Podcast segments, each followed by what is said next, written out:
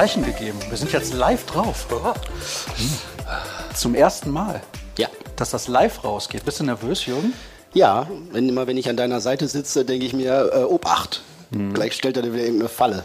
Ja, das könnte passieren. Ja. ja. Erstmal begrüßen wir aber unseren Stargast Jürgen Kohl. Ja, das ist.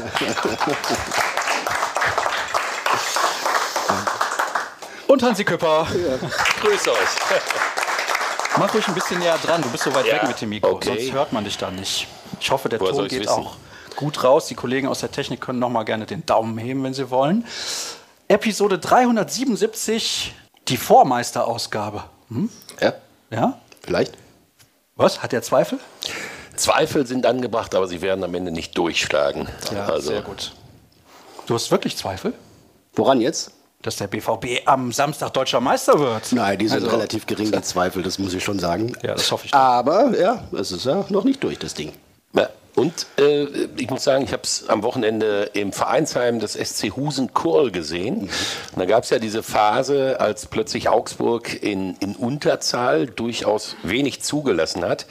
Da war schon eine gewisse Nervosität spürbar, aber ich glaube, dass das äh, im eigenen Stadion relativ klar wird und dass man auch nicht bis zum Ende zittern muss, so wie ja so oft bei deutschen Meisterschaften. Ja, richtig, richtig. Wann hat Borussia Dortmund das letzte Mal ein Heimspiel verloren? Das war zu Beginn der Saison 2-3 gegen Bremen. Also das haben sie auch nicht, das haben sie ja eigentlich 88 Minuten lang gewonnen und dann 5 Minuten lang verloren. Also das Ja, war also von daher kann eigentlich nichts schiefgehen.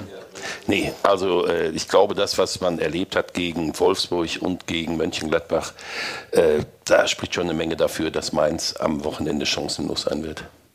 Oh, okay. Dann können wir eigentlich anfangen mit dem Vorgeplänkel, oder? Jetzt haben wir die wichtigen Themen besprochen und dann. Du hast den Sendeplan im Kopf. ja, Ich sagen, so wir machen, läuft das. wir machen das- was du willst. Oh, okay, alles klar. Äh, tja, Gefährlich. Hat er Also, das wirklich gesagt? Ich habe es dir ja eben erklärt, dieses Vorgeplänkel. Die Hörer wissen das. Wir hatten da früher so Vergleiche zwischen Spielern zu ihrer besten Zeit und dann wurden irgendwelche Vertragsamateure genannt, die mal fünf Spiele für den BVB gemacht haben. Aber neuerdings ist es so ein Entweder-Oder. Und der Kollege, der heißt bei Twitter Erziehender Gauner, hat sich für diese Woche wieder ein paar interessante Sachen ausgedacht. Wir etablieren einen neuen Klassiker im Vorgeplänkel, Thomas Bräuch oder Sandro Wagner als TV-Experte. Oh. Sandro Wagner ist wahrscheinlich unterhaltsamer. Ich glaube, Thomas Bräuch ist noch ein bisschen präziser und differenzierter. Ja, du solltest dich aber entscheiden. Ja, dann Thomas Bräuch.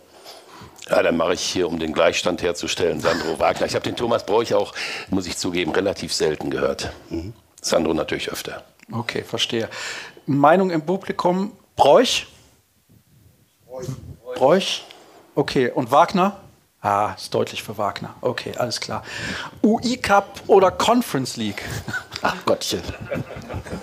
UI Cup war eine tolle Sache. War eine damals. tolle, ja, ganz super. tolle Sache. Da habe ich doch tatsächlich am, äh, was weiß ich, äh, dienstags, mittwochs, mittags um 13.30 Uhr den Hamburger Sportverein in Vladikavkaz kicken sehen oder sowas. Ne? Solche, Aber großartig. So lange ist das her, ja. Da hat der HSV noch erste Liga und international Ich glaube, da hieß das, her. äh, was ich so, der Intertoto Cup ganz Ja, damals. damit die Leute auch in der Sommerpause tippen können. Darum geht's Ja, eigentlich. ja, ja. Also ich war, also ich weiß, mein, mein schrägstes Erlebnis äh, mit dem UI Cup war, ich war ähm, dienstlich in Nordmazedonien zum Schalke-Spiel und die Schalke haben vor dem Spiel schon angefangen zu feiern, weil der BVB im UI Cup gegen, ich glaube, Rent oder Schenk, das weiß ich gar nicht, gegen irgendwelche Belgier ausgeschieden war. Also da hat der UI Cup schon eine gewisse Dynamik entwickelt damals. Das ist äh, lange her. Werder Bremen ist im UI Cup mal ausgeschieden gegen Superfund Pasching und ist Ja. dann aber Doublesieger geworden in der Saison. Also von daher. Pasching. Also ihr nehmt UI Cup, habe ich rausgehört. Ja, ja super. aus Traditionsgründen Ja, ihr auch. natürlich. Also ja, frage ich gar nicht erst. Schnitzel Wiener Art oder Wiener Schnitzel? Ja, hungrig, Wiener Schnitzel. Äh, Schnitz, ja, wie, muss Wiener Schnitzel, weil kein Schweinefleisch, wenn es geht. Hm, okay. Butter oder Margarine? Butter. Ich fast immer Margarine. Hunde oder Katzen? Hund. Weder noch. Nicht böse sein. Hamster? Äh, auch nicht. Nee. Nee. Okay. Meinung im Publikum. Hunde? Hm, Katzen? Okay, alles klar. Team Katze hier im Publikum. Lieber unter Wasser atmen können oder fliegen? Fliegen. Auch fliegen, obwohl ich mir ehrlich gesagt bisher relativ wenig Gedanken darüber gemacht habe. Ja, ist okay, ist okay. Einer extra für Herrn Küpper. Jörg Dahlmann oder Marcel Reif? Ja, ich werde doch nicht jetzt bei meinen alten Kollegen mich in irgendeiner Form äh, zwischen die Stühle setzen. Dann also beide. So klar. Ja. Ihr müsst für den letzten Spieltag gegen Mainz auswählen. Freistoß von halb rechts aus 19 Metern. Toni da Silva oder Rafa Guerrero? Wenn Toni da Silva wieder so schießen würde wie damals, dann würde ich ihn natürlich nominieren. Ja, war für mich einer der großen Momente. Ich habe es kommentiert gegen Hoffenheim. Besser geht's nicht. Letzte Minute, alles überragend. Äh, bei allem Respekt vor Guerrero. Na gut. Elfer in der Nachspielzeit. Alex Frei oder Sebastian Aller? Ich weiß gar nicht, wie sicher Sepp Haller vom Elfmeterpunkt ist. Habt ihr noch nie einen Elfmeterschießen gesehen? Na, ich, also ich glaube, er wäre auch, er war auch erstmal nicht, äh, nicht in der Verlosung. Müsste lügen. Ja. Alex Frei? Aber Alex Frei ist ein Eisberg. Ja, ja, Ne? ja, Also, also Hat er nicht bei dem 3-3 gegen die anderen damals? Ja, ja. ja denke ich. das auch. letzte Tor sogar, ne? Einen aus, glaub auch. einen aus 30, einen aus 11. Klar, klares Handspiel Kristajic. Das schwört die Südtribüne heute noch. Natürlich. Ja, eigentlich doppelrot, fand ich damals. Santana stand auch niemals im Abseits. Ja. Moment, da, Moment. Also da sollten wir vielleicht auch noch mal erzählen, dass der Spieler von Malaga auch deutlich Ja, im ja, Abseits ja, stand. ja? Also ja, wenn ja. die ganze Wahrheit. Dann die ganze Aber Wahrheit. du warst jetzt noch Lügenpresse. beim, beim Derby, ne? Das, das zweite Tor von, von Frei. Ja. War, war ja auch abseits damals, aber Ja, Das aber ist, war noch Abseits ist ja nur dann, wenn der Schiedsrichter so pfeift. nämlich. Das ist ja. 1 zu 1 Situation gegen uns. Lehmann oder Kobel? Kobel. Also was Gregor Kobel in 1 gegen 1 Situationen abreißt, ist äh, nicht nur aller Ehren wert, sondern würde ich sagen, da habe ich in den letzten Jahren selten was Besseres gesehen. Also wie der sich breit macht und wie der die Ruhe bewahrt, wie er sich richtig positioniert, also von der Tiefe her, wie weit er entgegenkommt oder auch nicht, wie er den Winkel äh, zustellt, das ist äh, la Bonheur. Also er ist für mich der beste Bundesliga-Torwart, unabhängig davon, ob andere Skifahren gehen oder nicht. Als Schweizer könnte er ja auch bestimmt Skifahren. Ne? Ja. Aber Jens Lehmann war auch ein solider Torhüter. Ja, ja, ich habe kein Problem mit Lehmann, aber äh, Kobel ist schon eine extrem gute Entscheidung gewesen. Hier auch alle für Kobel, ne? Ja, natürlich, war klar. War klar. 1 zu 1 Situation oder 1 gegen 1 Situation für uns. Aubameyang oder Mokoku? Uh. Äh, Muki hat ja schon einen guten Abschluss. Ober hat da auch immer einen guten äh, Verschnitt gehabt bei seinen Chancen, wenn ich mich da so recht erinnere. Also das war jetzt nicht, auch nicht Mr. 100 Prozent. Jetzt nehme ich auch mal hier auf. Das ist vielleicht gar nicht so eine schlechte Idee. Verdient hätte ich's. Ja. Also ich brauche den Ton, liebe Leute. Ne? Erste zehn Minuten. Ähm, Läuft wieder rund. Muki. Muki. Ein Tor. Oh. Äh, nee, ich bin bei Aubameyang. Also dafür hat er wirklich zu oft und zu zuverlässig geliefert und Ist der äh, nicht damals äh, bei 4-0-Führung gegen die Blauen allein aufs Tor gelaufen? Ja. Und hat den nicht gemacht? der, der hat einfach gedacht, das Spiel ist entschieden, der Idiot. Also, Wer kriegt die Flanke nach eigenem Eckball? Christian Wörns oder Mats Hummels? Mats Hummels ist der Gigant der Lüfte. ja, und schnell. Oben. Schnell im Kopf. Nein, ich bin ja, mit weitem Abstand. Ja, ja, also Mats Hummels. ja. Oh, wer feiert kurz vor Abpfiff sein Profidebüt? Oh, wie spricht man den denn aus? Sadrijai. Sadrijai Ja. oder Duranville?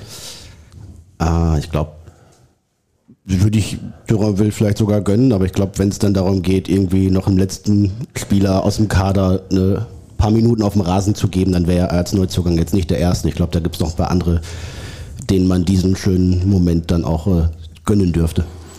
Wen bringen wir bei Unentschieden? Ach so, bitte. Ich war gerade. Ja, du, ich habe die beiden jetzt so oft im Training äh, beobachtet und zwar sehr intensiv. Ich sag, du wann will. Okay. Wen bringen wir bei Unentschieden 15 Minuten vor Ende? Ibrahim Tanko oder Joe Rayner? Also Gio Reyna hat ja eine sehr gute Quote als Einwechselspieler. Ne? Er hat fünf, vier, fünf Tore jetzt gemacht von der Bank, also ohne dass er die neue jetzt irgendwie auch nur überzeugt hätte. Aber äh, wo das Tor steht, weiß er. Ja, also Borussia war, glaube ich, zwischenzeitlich vielleicht immer noch die Nummer eins in der Bundesliga, was Joker-Tore in dieser Saison angeht. Und da ist er mit für verantwortlich, deswegen kriegt er meine Stimme. So, jetzt das nächste.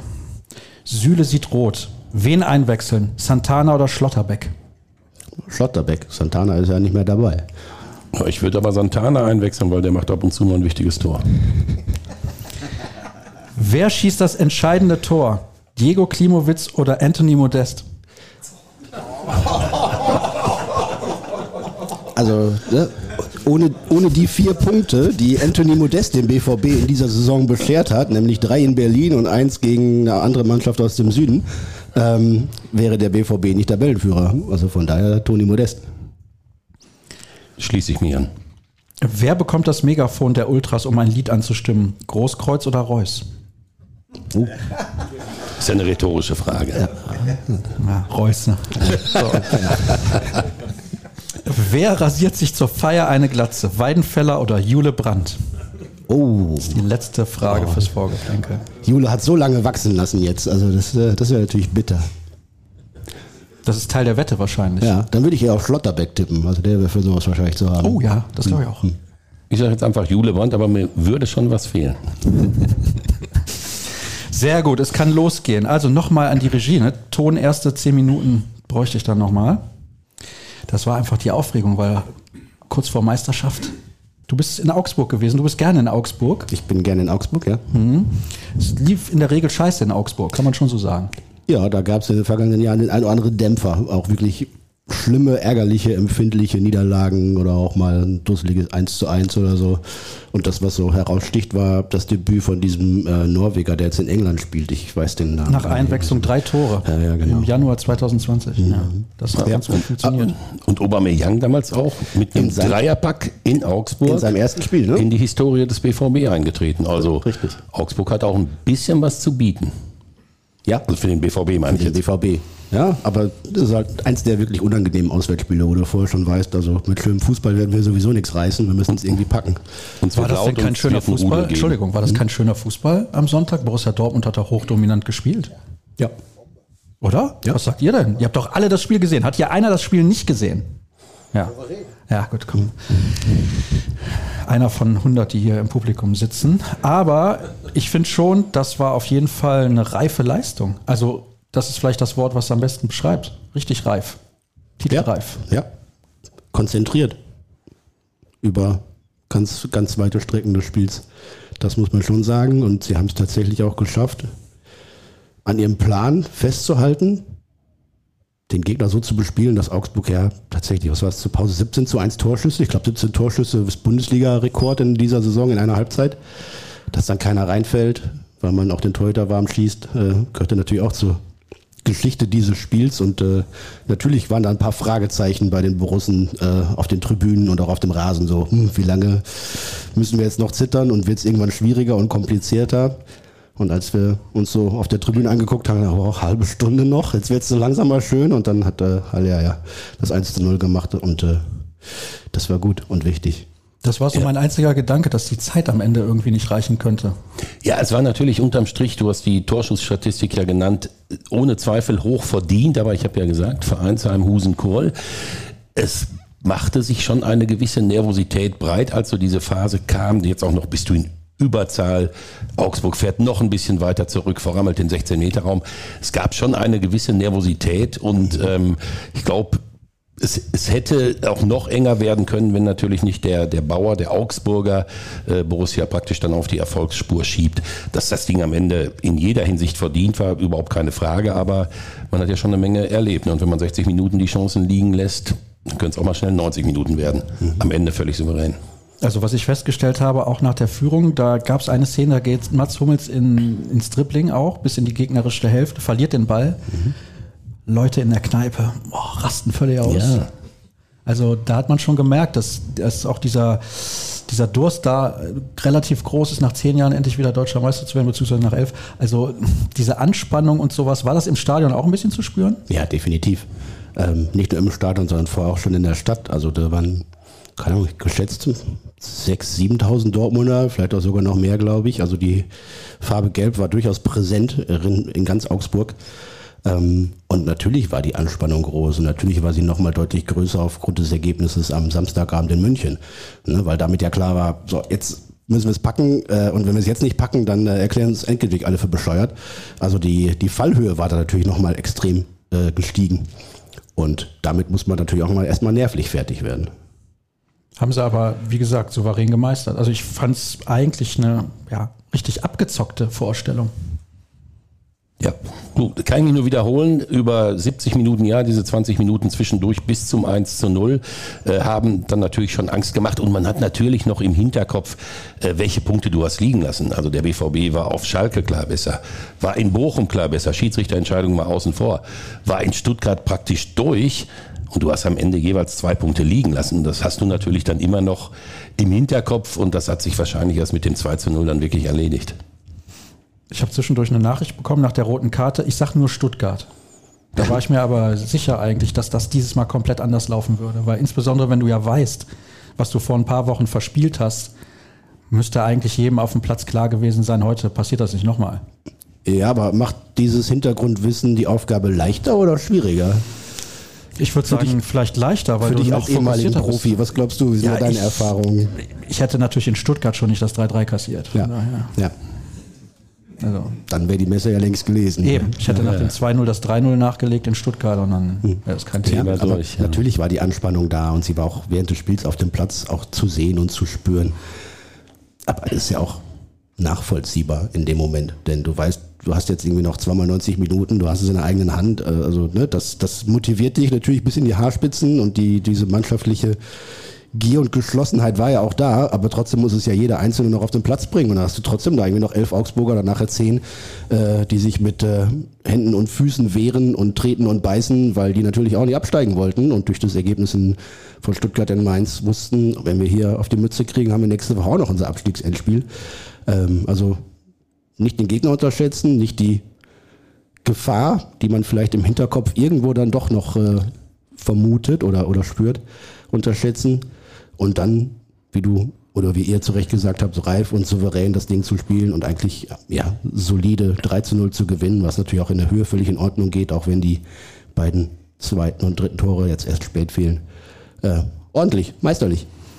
Ja, und äh, mhm. tatsächlich, das muss man ja wirklich sagen, das war ja für alle, die da auf dem Rasen standen, äh, war das ja wirklich Bundesliga historisch. Also die meisten haben ja zum ersten Mal das Gefühl gehabt, äh, in jetzt elf Jahren haben wir die Chance, zum ersten Mal einen anderen deutschen Meister zu präsentieren als den FC Bayern München. Und das hat sich halt, ähm, ja, das Fenster ist aufgegangen durch die Bayern-Niederlage.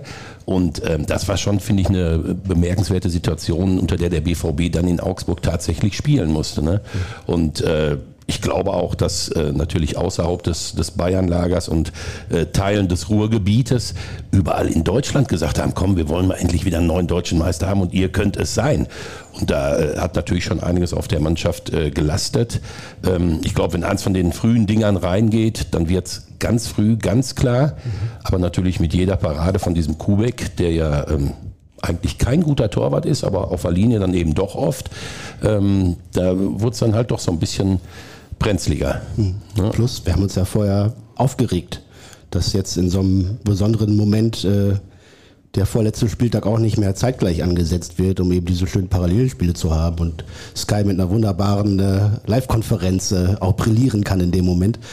Ähm, der BVB musste nachziehen, war in diesem Moment dann vielleicht doch gar kein Nachteil.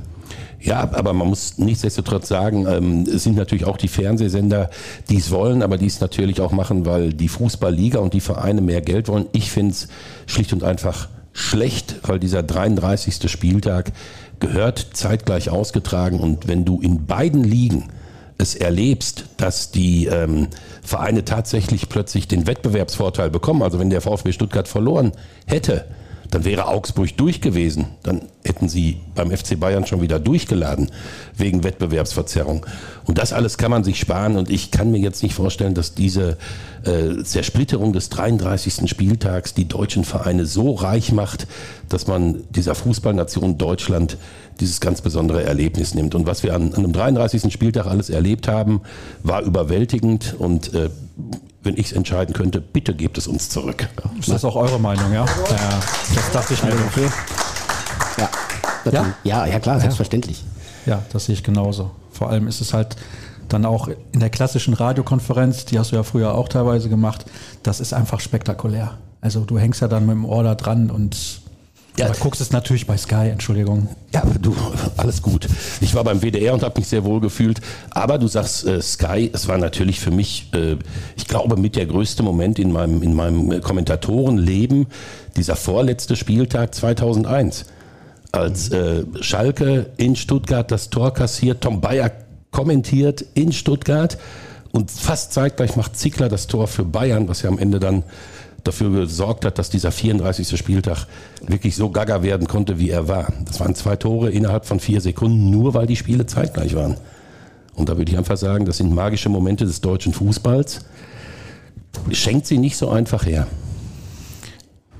Rote Karte, das wollte ich übrigens noch fragen. Jetzt nach fünf Minuten komme ich dann noch zu meiner Frage. Was sagst du zu der roten Karte? Für dich klar? Weil hinterher gab es ja Diskussionen, habe ich gar nicht gelesen. Was für ein Schwachsinn. Also ich sag mal, wenn er äh, das Ding sofort pfeift, darf sich kein Mensch beklagen. Ich habe ja ein Riesenproblem damit, dass wir den Videoassistenten bemühen und dann tun wir so, als würde man sich die Szene so grundsätzlich nochmal neu angucken. Das ist nicht das, was uns versprochen wurde. Es ist uns versprochen worden, zu 100 Prozent war das eine Fehlentscheidung und nur die klaren Fehlentscheidungen werden korrigiert. Ähm, von daher hätte man darüber nachdenken können, ob noch ein Augsburger hätte eingreifen können oder nicht. Aber bei alledem, was äh, wir seit sechs Jahren mit dem Videobeweis erleben, soll sich wirklich niemand beklagen über die Entscheidung, wie sie am Ende getroffen wurde. Hm? Ja, ja, du siehst ja. das genauso. War es für dich im Stadion eine rote Karte sofort? Äh, nicht sofort, weil ich von meiner Position aus nicht so genau sehen das konnte, so wer, der zweite Augsburg, ne? Innenverteidiger ne? ist. Ja, genau. Also in Augsburg sitzt man, da hat man irgendwann, als man dieses äh, äh, Schmuckkästchen an, an Bauhaus da auf die Wiese gesetzt hat, ähm, Gefällt dir nicht das Stadion? War das ah, Kritik unterschwellig? Ja, unterschwellig nur, will ja. ich jetzt aber gar nicht okay. in die Tiefe gehen. Ähm, hat man auf jeden Fall vergessen, genug Presseplätze einzubauen und äh, für die auswärtigen äh, Journalisten gibt es dann so, eine, so, ein Gerüst auf so einem Podest. Also es ist schon ganz wackelig und Mitte der zweiten Halbzeit rumpelt es dann auch nur noch, wenn die Kollegen nervöser werden beim Schreiben. Und äh, in der Flucht ist dann leider auch noch so ein Pfeiler. Das heißt, du kommst so ein bisschen vor wie beim Tennis. So. Also, tick,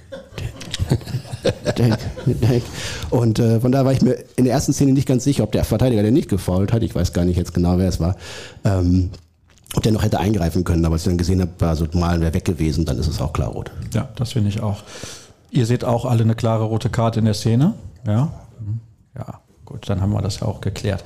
Also ähm, Augsburg, Augsburg hat, äh, ich glaube, jetzt sogar Beschwerde eingelegt oder zumindest nachgefragt. Ja, was auch weil der Warum? Assistent des Videoassistenten, also nicht der Videoassistent selbst, sondern der Assistent des Videoassistenten aus Westfalen, nämlich aus HEMA kommt. Ja. ja. Aber ich habe auch nicht absurd, was dann für Themen aufkommt, wie, wie Robert Hartmann und ein Assistent des Videoassistenten aus HEMA und der andere, der mal irgendwie bei einem geselligen Abend ein Bayern-Trikot geschenkt bekommen hat und wir diskutieren und eifern wir uns über sowas. Das ist, äh ja, du, wobei, da muss ich schon sagen, äh, ich habe mich schon gewundert, wie man auf die Idee kommen kann, in den Kölner Keller, wo ja alle nebeneinander sitzen, äh, ein Schiedsrichter ähm, vom, vom Bayerischen Schiedsrichterverband zu einem BVB-Spiel zu schicken. Mhm. Ich habe gesagt, das machst du, du nimm doch in Niedersachsen, wir haben noch genug Bundesländer, wo du irgendjemandem sagen kannst, du machst jetzt Borussia Dortmund, weil da gibt es einen Titelkampf. Und dann war ich am nächsten Tag in Köln und äh, der Videoassistent des Tages kam gegen den SC Freiburg aus Südbaden. Mhm. Was, was machen die denn da? Dann haben wir uns den anderen noch angeguckt. Das war dann Felix Brüch, der war auch Videoassistent an dem Tag und hat Augsburg gemacht. Da habe ich gesagt, also verdammt nochmal, das kann doch nicht so schwer sein, im Kölner Keller zu sagen, pass auf, in Tür 3 machen wir Freiburg und da geht der Bayer hin mhm. und in Tür 4, da machen wir Augsburg und da geht der aus Südbaden hin. Das, das kann doch nicht so schwer sein. Ja. Weil es auch völlig klar ist, selbst wenn die Jungs alles richtig machen, wenn sie eine strittige Entscheidung treffen müssen, gibt es Ärger, ist doch völlig klar. Mhm. Ja, man, man öffnet damit den, dem Verdacht natürlich Tür und Tor und das kann man sich ersparen. Genau. Ja. Sehr gut. Habt ihr jetzt die Moderation übernommen? Ich habe so ein bisschen den Wolltest du noch was sagen? Hast du noch eine Frage an Sascha? Nee. Also, also, falls du eine hast, kannst du gerne stellen, ist gar kein Problem. Sebastian Aller, da habe ich gesagt, über den möchte ich ein bisschen mehr sprechen, weil ich finde, wenn man sich jetzt die letzten Wochen anschaut, auch teilweise natürlich ein bisschen mit den Ausreißern, die man hatte, mit den Unentschieden auswärts beispielsweise, erst so sinnbildlich eigentlich für die Rückrunde von Borussia Dortmund. Wobei die Mannschaft ja generell ohne ihn, beziehungsweise nicht ohne ihn, das ist nicht richtig, aber nicht mit Vollbesitz seiner Kräfte in die Rückrunde sehr gut gestartet ist. Aber je besser, je fitter er wird, desto besser spielt auch Borussia Dortmund. Also ich finde, er steht ein bisschen sinnbildlich auch für die ganze Saison. In der Hinrunde war er nicht dabei. Wir kennen die Geschichte alle. Er kommt zurück und Borussia Dortmund startet komplett durch. Er macht jetzt die zwei Tore in Augsburg. ist mein Mann der letzten Wochen und wahrscheinlich auch der Saison. Wie siehst du das? Ja, also gilt aber ähnlich beispielsweise für einen Daniel Mahl ne, oder auch einen Karim Adeyemi, aber das zeigt ja schon, wie das interagiert und wie das zusammengehört, dieses Puzzle im Sturm. Ähm, Edin Terzic wollte unbedingt einen richtigen Neuner haben als äh, Holland-Nachfolger, einen, den man hoch anspielen kann, einer, der Bälle festmachen kann, der Bälle ablegen kann und der im besten Fall im Strafraum auch noch mit dem Fuß und mit dem Kopf äh, die Dinger reinmacht. Hat er bekommen. Wir kennen die Geschichte von Sebastian Haller. Ähm, und das ist dann, wenn man jetzt denkt, die Diagnose war, glaube ich, Mitte Juli so, also zehn Monate her. Und selbst im November war überhaupt noch nicht klar vor einem halben Jahr, wie es ihm erstmal gesundheitlich weitergeht, ne? wie, wie es mit seinem Leben weitergeht, muss man ja schon eigentlich sagen. Und weit davon entfernt noch zu sagen, wie geht es mit seinem Beruf weiter als Fußballprofi. Und äh, dass der Mann dann da am vorletzten Spieltag den BVB das Tor zur Meisterschaft aufstößt und äh, zwei Tore macht. Das erste finde ich in, klar aufgelegt von Maximilian Bauer ein bisschen, aber die Bewegung von Haller zeigt dann aber auch, was für ein klasse Mittelstürmer er ist. Ähm, das ist äh, eine Geschichte, die ist ja so, ich will gar nicht sagen rührig, weil er, weil er selber gar nicht so sehr einer ist, der so auf diese Tränendrüse drückt, weil er immer sehr offen, sehr transparent und auch vergleichsweise nüchtern ja mit seiner Geschichte umgegangen ist. Ähm, aber das, das kann man sich ja gar nicht vorher ausmalen, sowas. Das ist ja eine unfassbare Geschichte. Terzic hat gesagt, es ist ein reines Wunder und damit bezieht er sich erstmal auf, den, auf die Person, auf den Menschen, dass der da jetzt wieder steht und, und Tore schießt und dann auch noch so viele und am Stück. Und äh, nachdem er vor zehn Monaten noch gar nicht wusste, äh, wie es weitergeht für ihn, jetzt vielleicht am Samstag da die Schale hochhält, das ist äh, ein Moment, wo ich sagen würde, boah, das äh, kannst du ja eigentlich außerhalb des Fußballs oder außerhalb des Sports irgendwie in dieser Extremität, in diesem Polen, die es dabei gibt, äh, gar nicht anders erzählen. Das ist die perfekte Geschichte eigentlich. Ja, ne, mit der Vorgeschichte ist es natürlich nicht perfekt, weil, weil es, ne, und äh, toi toi toi hat er auch in Zukunft keinerlei Probleme mit mehr mit dieser Geschichte. Deswegen würde ich nicht perfekt sagen, aber es ist äh, in dieser, in diesem, in diesem Storytelling, in diesem Skript ist es äh, unfassbar gut. Wie hast du Sebastian Aller in den nächsten, in den nächsten, sag ich schon, in den letzten Monaten natürlich erlebt? Ja, auch natürlich immer mit diesem Wissen im Hinterkopf, meine Güte, wo kommt er her? Und das, worüber wir gesprochen haben im, im letzten Sommer, das, das, du hast es gerade beschrieben, das geht ja weit über den Fußball hinaus. Man hatte ja einen Zusammenhang mit Sebastian Aller überhaupt keinen keinen Bock mehr, überhaupt über Fußball zu sprechen, weil er wurde so zur Nebensache, selbst in, in Städten, in denen der Fußball gelebt wird, weil du genau weißt, das, was Sebastian Aller im Moment äh, mitmacht, das, das äh, ist viel, viel, viel ernster und berührt alle Menschen und völlig egal, ob sie sich für Fußball interessieren oder nicht. Und ähm, von daher war ja eigentlich der, der, der große Sieg von Sebastian Aller, war ja der Moment, als er zurückkam. Das war ja nun Gänsehaut, Gänsehaut pur. Und wenn jetzt plötzlich diese Geschichte wieder einbiegt aufs Sportliche und genau der Mann, der uns alle ganz anders beschäftigt hat, mit dem wir gefiebert haben in ganz anderem Zusammenhang, ist dann auch noch der, der hier dann plötzlich sportlich äh, wieder Träume wahr macht, dann ist das eine, äh, eine wunderschöne Geschichte, an die sich viele, glaube ich, auch in vielen Jahren noch erinnern werden. Ich glaube auch, dass das diese Vorgeschichte halt alles überlagert, weil in der Tat, glaube ich, der BVB in dieser Rückrunde äh, aus vielen Mosaiksteinchen besteht, die alle dafür gesorgt haben, dass plötzlich äh, Zug war. Du hast die Offensivkräfte genannt, ich würde auch Chan nennen, Kobel sowieso auch ein, auch ein Brand. Und übrigens nicht zu vergessen, Dortmund ist nicht so richtig glücklich mit dem Rechtsverteidiger und nicht so richtig glücklich mit dem Linksverteidiger. Dann holt sich der BVB sehr klarsichtig äh, Riasson von Union Berlin, weil man einfach weiß, der funktioniert immer. Also wenn der einen schlechten Tag hat, kriegt er immer noch eine 3,5, weil er rackert und ackert und er ist wertvoll und zwar sowohl auf rechts als auch auf links. Also von daher ähm, viele, viele Geschichten. Aber ähm, Aller wird uns noch, in zehn Jahren werden wir uns noch an diese Geschichte erinnern. Er verändert halt auch die Dynamik des Spiels von Borussia Dortmund. Das ist halt der Riesenpunkt. In der Hinrunde hatte man so einen Spieler nicht der eben die Bälle auch halten kann, der dafür sorgen kann, dass die Spieler nachrücken, gerade Daniel Mahlen und Karim Adeyemi. Den hast du gerade übrigens nicht genannt. Ich finde auch seine Entwicklung in der Rückrunde. Ich, ich ja? habe dir recht gegeben. Du ah, hattest ja, beide genannt. Ergänzt, ja, genau. ja, genau. Seine Entwicklung finde ich in der Rückrunde phänomenal, weil er auf einmal diese Einstellung mitbringt. Und das ist ja das, was Edin Terzic auch gesagt hat. Die Jungs brauchen Zeit. Bei Daniel Mahlen hat es jetzt sehr, sehr lange gedauert. Das muss man wirklich sagen. Aber bei Adeyemi dieses halbe Jahr Eingewöhnungszeit. Ich meine, die Kritik war ja groß. Er hat auch schlecht gespielt. Müssen wir auch nicht drüber reden. Aber allein dieses Kopfballtor, was er zuletzt da gemacht hat, wo er einen Meter über dem Gegenspieler steht, das ist also auch so ein bisschen sinnbildlich, finde ich. Ja, ist richtig. Redin hm, hat es ja ganz eindrücklich erklärt, indem er gesagt hat, wir haben Spieler, die uns Sekunden gewinnen und wir haben Spieler, die uns Meter gewinnen. Haller gewinnt Sekunden, weil er eben den Ball festmacht, weil er Gegenspieler bindet, äh, dadurch Räume aufgehen und ebenso Zeit verschafft, den nächsten Lauf in die Tiefe, den nächsten Sprint, die nächste Ballablage vorzubereiten. Und du hast natürlich diese beiden Supersprinter mit ähm, über 35 und einmal über 36 km/h, die auch jede Lücke und jeden Raum, der aufgeht, irgendwie mit ihrem Tempo ausnutzen können. Ähm, so haben sie das im vergangenen Frühsommer mal am Reißbett geplant und es hat dann einfach mehr als ein halbes Jahr länger gedauert, aus äh, genannten Gründen, bis das auch so zum Tragen gekommen ist. Aber dass der Plan gut war, sehen wir jetzt in aller Deutlichkeit, glaube ich. Ja, und wer es nicht glaubt, bitte nochmal kurz das Wolfsburg-Spiel angucken. Also das war ja einfach atemberaubend. Ja. Also wie eine Walze und immer zu schnell für die Wolfsburger ja. Demonstration. Die haben es natürlich auch angeboten und das hat der BVB noch cool ausgenutzt. Ich habe jetzt in der Statistik gelesen, ich habe es mir nicht genau gemerkt, aber ich glaube, ohne, ohne Haller Punkteschnitt 1,7 und mit ihm jetzt 2,5 in der Rückrunde und 2,5 ist echt ein Brett. Also das ist schon wirklich gut. Ja, also wenn man jetzt mal überlegt, im Jahr 2023 gab es eine Niederlage bei den Bayern, die blöd begonnen hat, sagen wir es mal so. Es gab die Niederlage bei Chelsea mit dieser Elfmetersituation und man hat in Leipzig im Pokal verloren. Das sind, wenn man das einzeln betrachtet und vorher sagt, ja, die verlieren diese drei Spiele, ist okay, kann man verlieren. Das war natürlich in einem kurzen Zeitfenster und die Art und Weise, mhm. kann man auch drüber streiten. Aber sonst, also das ist eine phänomenale Bilanz im Jahr 2023. Ja, beste Offensive in Europa und äh, nachdem die Saison mit, weiß nicht, 4-1 zu 0 Siegen oder sowas da zu Hause dann mal begonnen hatte oder 4-1 zu 0 Siegen in Serie mal, mal äh, vonstatten ging, haben wir uns alle gefragt, ja, ist ja schön und gut und endlich lernt die Mannschaft auch mal zu verteidigen. Aber zu Hause im Schnitt 3,3 Tore zu schießen, macht den Leuten natürlich auch ein bisschen Spaß. Ne? Da kann man ja schon mal auch ein Lächeln ins Gesicht bekommen. Ja, ich muss, ich muss ehrlich sagen, ich habe mich auch ein bisschen aufgeregt, als es, ich mein, natürlich musst du in Stuttgart gewinnen, ohne Wenn und Aber, ich will dir nie was anderes sagen.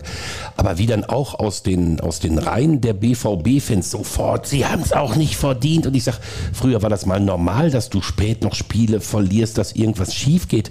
Aber ihr könnt doch nicht sagen, sie haben es nicht verdient, wenn sie damals, ich glaube, zum zweiten Mal auswärts unglücklich zwei Punkte liegen lassen, aber trotzdem doch zehn Punkte auf Bayern München klar machen. Also da kann ich doch nicht sagen, dass ein BVB, der fast alles gewinnt und dann eben in diesen drei Spielen nur das Unentschieden macht, wo er hätte gewinnen müssen, alles zugegeben, dass er es nicht verdient hat, dass er zu dumm ist, während zeitgleich die Bayern München, äh, die Bayern einen Vorsprung nach dem anderen verspielen. Also alles das machen, wo man Jahrzehnte gesagt hat, das passiert nur Dortmund, aber nicht Bayern. Und an dem Spieltag ja auch gegen Hoffenheim zu Hause dilettieren. Ja. ja. Und jetzt ist halt der 33. Spieltag äh, gespielt und ich fühle mich bestätigt. ja, ja also ich fühlen wir uns in einer Woche immer noch bestätigt. Ich weiß nicht, die Diskussion habt ihr wahrscheinlich äh, und wir ja auch schon mehrfach geführt in den vergangenen Tagen und Wochen. Ist man verdient Meister? Ähm, und ich glaube, dass das so eine veränderte Wahrnehmung ist. Früher hat es ja nicht darüber gesprochen, wer am Ende oben ist, ist Meister, ist es auch verdient. Aber die vergangenen zehn Jahre oder sogar elf, weil 2012 war der BVB auch ganz deutlich vorne, hatten wir halt sehr häufig einen Meister, der dann irgendwie so viele Punkte weiter vorne war, der, was weiß ich, vielleicht pro Saison nur zwei oder drei Spiele verloren hat. Das hat natürlich den Blick darauf, wie gut muss ein deutscher Meister sein, wie überragend und überlegen muss er sein, ein bisschen verändert. Früher hätten wir uns über jeden spannenden Meisterkampf gefreut, tun wir jetzt auch wieder. Und wenn du dann am Ende oben bist, dann fragt doch keiner mehr danach, ob du vielleicht hättest besser spielen können. Das wissen sie auch in Dortmund, dass sie besser hätten spielen können, dass die Saison nicht grandios und überragend und glänzend war. Aber sie haben die Punkte und damit Ende. Es interessiert dann hinterher, wenn du Meister wirst, auch keine Sau mehr. Ja, aber weißt du, womit das, glaube ich, auch zusammenhängt, was du gerade beschrieben hast, das Phänomen? Das liegt, glaube ich, auch daran, dass auch ähm, praktisch jeder Experte im Fernsehen sich scheut zu sagen, so wie die Bayern 2012 auf das Dortmunder Double reagiert haben, so wie sie offen erklärt haben, wir kaufen alles kurz und klein, wir beenden alles das, was wir früher als Vereinsphilosophie verkauft haben, das hätte, hätte man ja wahrnehmen können. Das macht aber ein Experte nicht, weil dann ist ja eigentlich der Fußball tot. Du musstest ja immer sagen, ja, die anderen holen es nicht raus. Und das war einfach wirklich Bullshit, weil genau wie du es beschrieben hast, ähm, die Bayern haben in diesen zehn Meisterjahren im Schnitt, im Schnitt zehn Punkte mehr geholt als die deutschen Meister ja zehn Jahre vorher. Also mit 2012, mit Guardiola, der kam, und Martinez, der 40 Millionen kostete, und Götze, Lewandowski, Hummels, müssen wir ja alles nicht erzählen, kennt man ja hier, hat Bayern München sich so abgesetzt, dass sie einfach im Prinzip unerreichbar waren, bis auf dieses eine Jahr, als man ein bisschen näher dran war. Weil der BVB da auch lange überperformt Über hat. ne? 79 Punkte, ich glaube die zweitbeste Bilanz der BVB-Vereinsgeschichte. Genau.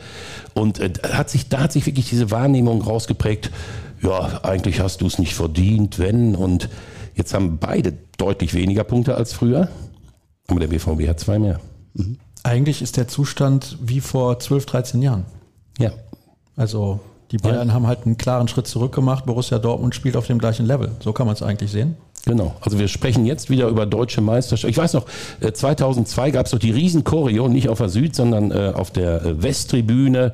67 plus 3 gleich 70. Heißt, wenn wir heute Werder Bremen schlagen, 70 Punkte, deutscher Meister BVB. Ich glaube, die 70 Punkte hat Borussia jetzt, vor dem letzten Spieltag. Und das war damals halt der Kampf um den Titel und du bist irgendwie mit 70 bis 73 Punkten eingelaufen und dann war es halt noch spannend. Und dann haben sich die Zeiten halt verändert. Ja. Also jetzt ist noch ein Spiel zu absolvieren. Wir werden da gleich natürlich noch ausführlich drüber diskutieren, was passieren kann. Wir wechseln jetzt mal zu den Hörerfragen, denn in einer Stunde kommt die Pizza. Also so viel Zeit haben wir nicht mehr. Tja. Es wird natürlich hier auch über Personalien gesprochen. Ich weiß gar nicht, wollt ihr überhaupt über Personalien sprechen? Was so im Sommer passiert? Ich glaube, Du, hier ist die Lust auf Personaldebatte nicht so groß. Wenn ich nicht will, gebe ich die Frage weiter. Ja. Und ich zurück. Wo gibt es denn die besten Pommes in Dortmund, wird hier gefragt. Hm. Oh. Das ist eine schwierige Frage. Ich, wohne, ich wohne im Münsterland. ja. Die besten Pommes. Also ich will, na, das bin ich überfragt. So, gebe ich, gebe ich auch weiter die Frage. Ans Publikum. Hier Wo sitzen gibt ja es die gefühlt besten Pommes Dortmunder. in Dortmund? Ah, gegenüber vom Polizeipräsidium. Das ist richtig. Ist da nicht diese Pommesbude mit, mit der Dings da, Bums da, wie heißt das denn nochmal hier? Nicht Graffiti. Frag den Mann, der weiß Ja, doch. ich weiß ja, wie nennt man das denn nochmal? Hier mit der Malerei da. Ja, Graffiti? Nein, nicht Graffiti. Das gleiche, was mit Zorg da gemacht wurde auf der Ach Lindemannstraße. so, ja, ja. Das gibt es da an der Pommesbude. Wie heißt denn die Pommesbude? Mural heißt es. Ah, Gourmetstübchen. Ja, Mural Gourmetstübchen. heißt dieses Da können wir jetzt demnächst erstmal umsonst essen. Fantastisch. Stell die Direkt Pizza nach. Sendung. Sehr gut. Wir Nein, das war der einzige Grund, warum ich nochmal nach dem na Namen gefragt habe. Du wohnst ja auch in der Ecke. Ja, Ja, siehst du. Ja, zehn Minuten zu Fuß und dann kann ich umsonst essen gehen. Fantastisch. Warum schlägt Dortmund Mainz und muss man noch nervös sein? Das war eine Frage, die ich häufiger mal gelesen habe. Also muss man sich im Prinzip Sorgen machen, so kann man es ja auch ausdrücken.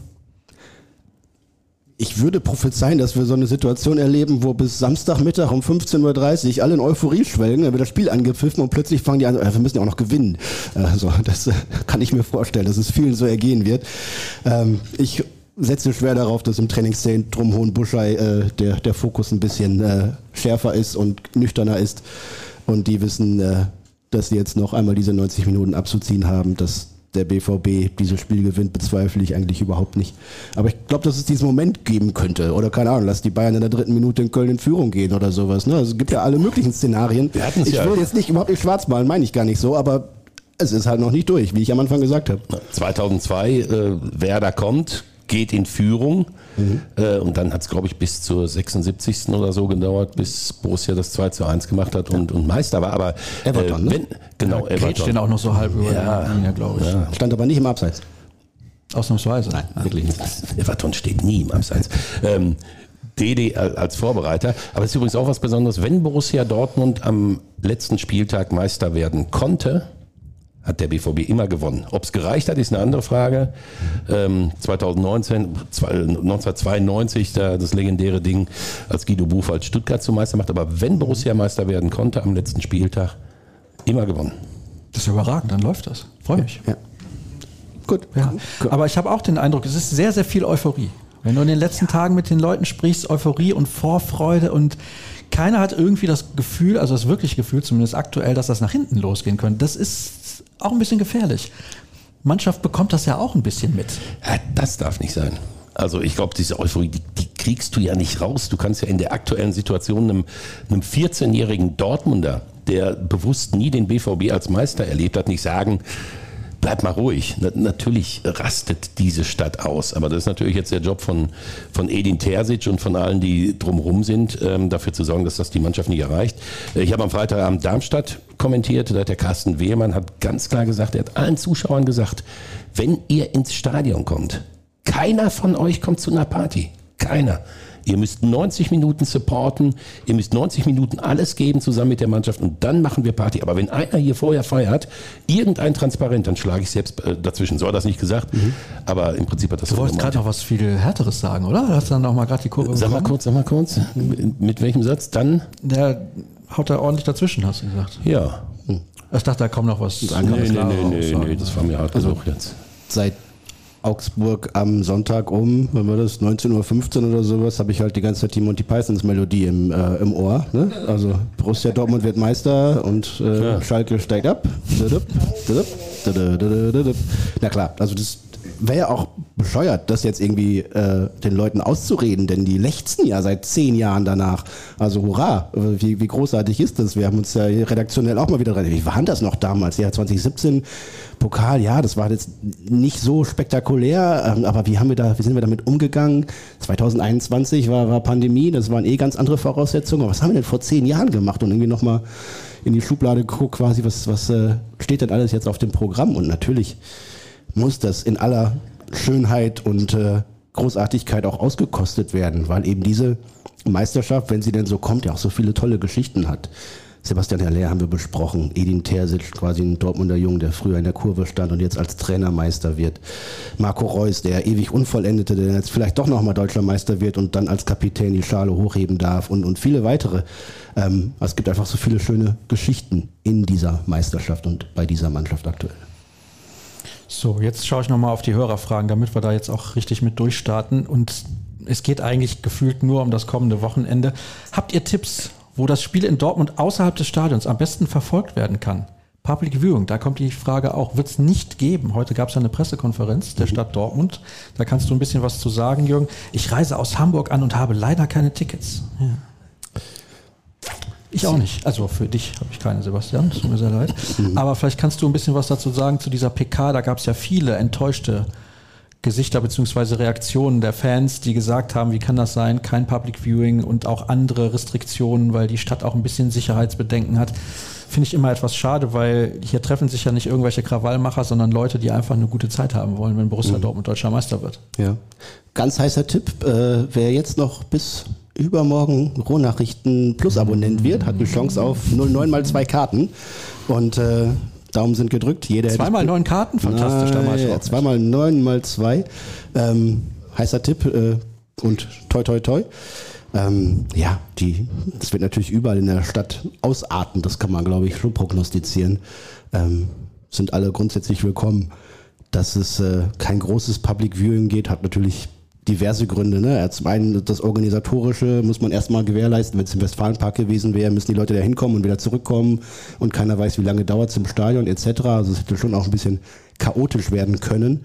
Ähm, Hätte man sich vielleicht mal vor ein paar Wochen Gedanken drüber machen Ja, haben sie ja auch. Ne? Aber dann sagt der, sagt der Rechteinhaber, ne, wir müssen natürlich unsere äh, Abonnenten schützen und können jetzt kein Public Viewing machen. Wir müssen die Gastronomen schützen, die natürlich viel Geld bezahlen dafür, dass sie in ihren Kneipen eben diese Spiele live zeigen ah, Entschuldigung, können. Entschuldigung. Ich, ich weiß, das ist nicht deine der, Meinung. Du bist jetzt nur derjenige, der das vermittelt. Aber ich muss natürlich mit dir hier jetzt ja. in die Diskussion gehen. Die Leute würden natürlich sofort alle das Abo kündigen, wenn es jetzt hier in Dortmund ein Public Viewing gibt. Selbstverständlich. Und die Kneipen in Dortmund, die würden auch nicht proppenvoll sein, seit Wochen im Prinzip ausgebucht, wenn es jetzt ein Public Viewing gäbe. Ja, aber man muss ja irgendwelche Argumente bringen, wenn man da in der Kritik steht und das gebe ich hier gerade an der Stelle wieder. Habt ihr eher meine Meinung oder die des Rechteinhabers? Hm? Meine Meinung, ja? Ja, hm. sehe ich auch so. Gut. Ja. Ja, also ich finde das halt einfach schade und ich glaube auch, vielleicht hat man sich zu spät Gedanken gemacht, denn der Bürgermeister hat ja heute gesagt, ja, das war alles ein bisschen kurzfristig. Ach, ja. Ja, hat er nicht dran geglaubt oder was? Also ja, müssen, wir noch mal, müssen wir noch eine Stichwahl machen oder wie? Ja, wo guckt man denn jetzt? Das ist die Frage. Im Stadion.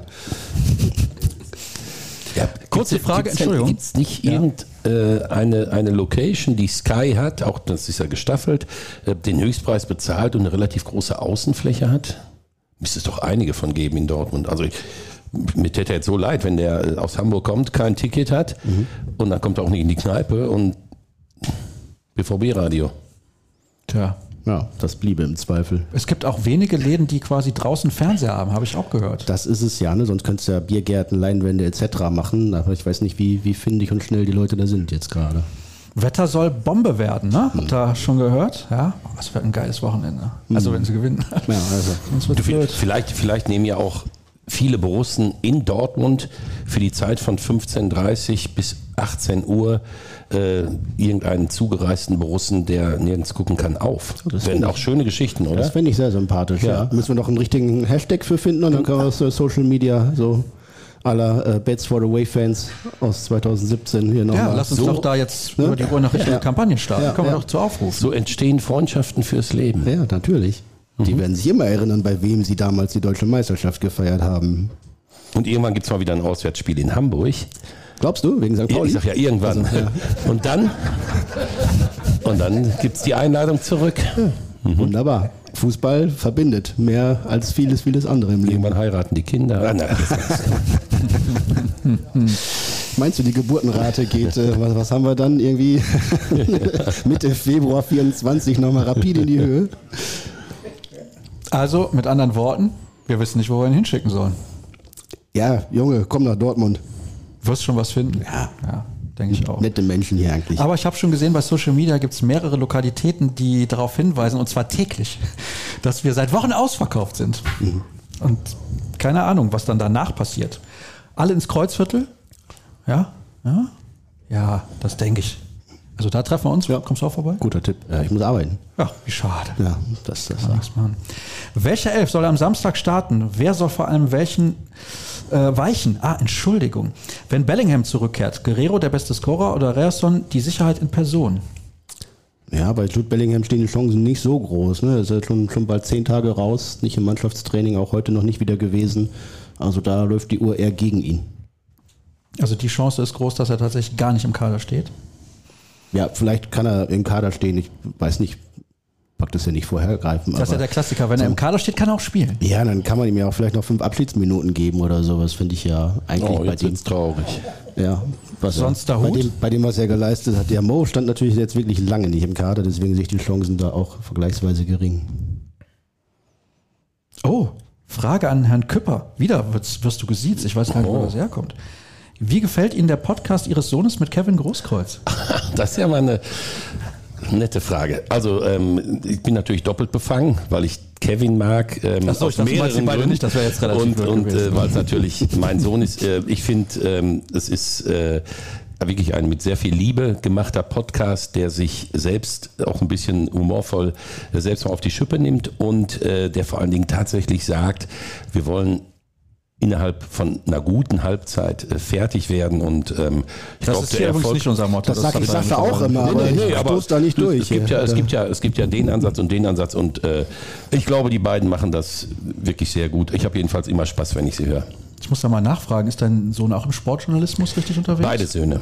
Beide Söhne sind Fußballkommentatoren und die Tochter ist aber diejenige, die im Westfalen Ah, Westfalenstadion. Nein, wolltest du also gar nicht die, sagen. die im ähm, Signal dabei so Park sitzt ähm, und für Ruhr 24 die Einzelkritik macht oder auch tickert. Ah ja, okay, interessant. Und die Söhne, wo hört man die denn? Ist mir noch gar nicht so Ähm, aufgefallen. der, der Älteste arbeitet für, der Älteste hat jetzt die, ähm, die Talkrunde im Westfalenstadion ähm, Thema Investoreneinstieg moderiert. Hat er sehr Ist- gut gemacht. Ich war da, hat er sehr sachlich, unaufgeregt und trotzdem äh, kritisch und hinterfragend. Schwieriges gemacht. Thema. Ja, konnte er natürlich die beiden Seiten nicht zusammenbringen, aber er hat äh, alle gut zu Wort kommen lassen und viel ausgeleuchtet.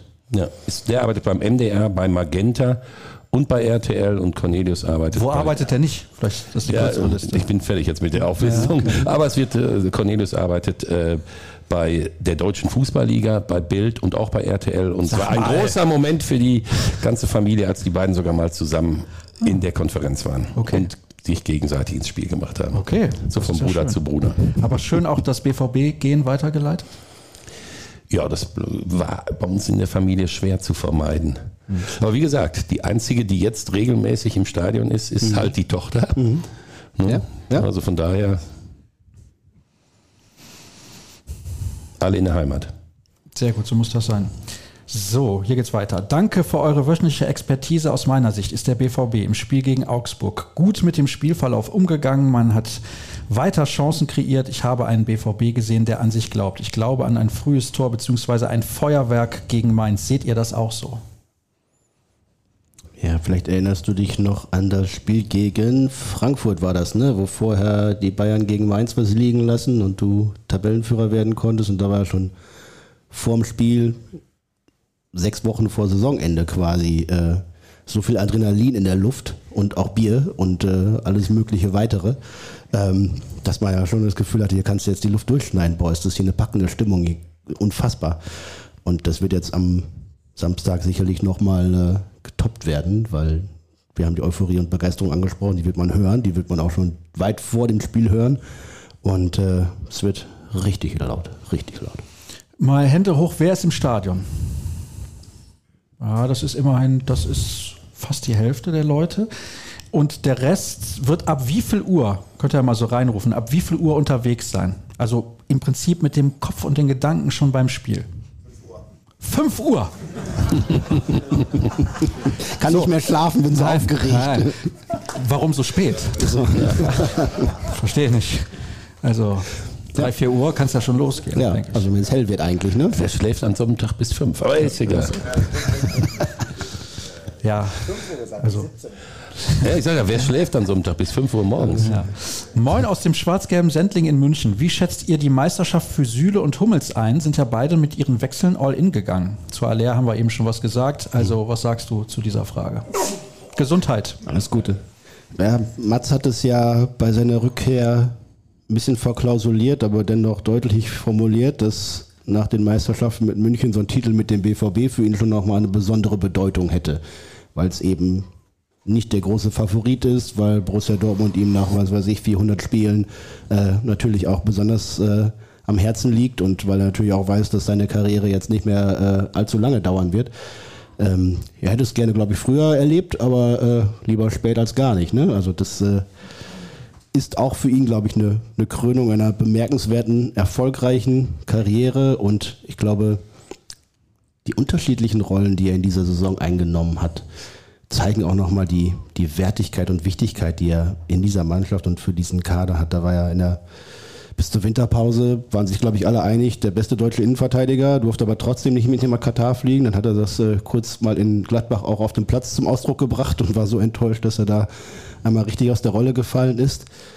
Dann waren in der Rückrunde Süle und Schlotterbeck zu Beginn da und Hummels auf der Bank, was ja ne, auch schon ein Politikum ist grundsätzlich mal, aber er hat diese Rolle trotzdem richtig gut ausgefüllt, hat seinen Mitspielern geholfen, hat sein Ego hinten angestellt tatsächlich und gezeigt, dass er eben auch für gewisse Dinge gar nicht auf dem Platz stehen muss, um zu führen. Und jetzt in den letzten sechs, sieben Wochen oder sowas äh, ist er derjenige, der vorangeht, ist der, der un, un, unangefochtene Chef auf dem Platz in dieser Mannschaft. Und äh, diese beiden Facetten, die sportliche, aber auch die, die charakterliche, persönliche und den, der Sportler in ihm, äh, zeigen einfach, was für ein ja, großartiger Profi er ist. Ich finde auch, dass er eine bombastisch gute Saison spielt. Ja, ich sage einfach mal, er hat es allen gezeigt. Ich habe es nicht verstanden, wie man immer sagen konnte, ja, Süle Schlotterbeck, das ist jetzt äh, das, das Innenverteidigerpaar der Zukunft. Dafür habe ich Mats Hummels eigentlich immer als immer noch viel zu stark erlebt. Er hat mal gesagt, bevor er zu den Bayern gegangen ist, ähm, ein Meistertitel mit Borussia Dortmund ist sicherlich mehr wert als einige Meistertitel mit dem FC Bayern. Und ich glaube. Das stimmt ja schon mal ganz grundsätzlich. Ne? Ja, ja, das, also, das ist ja eine. Mit dem ja niemand widersprechen, oder? Rechenaufgabe. Ja.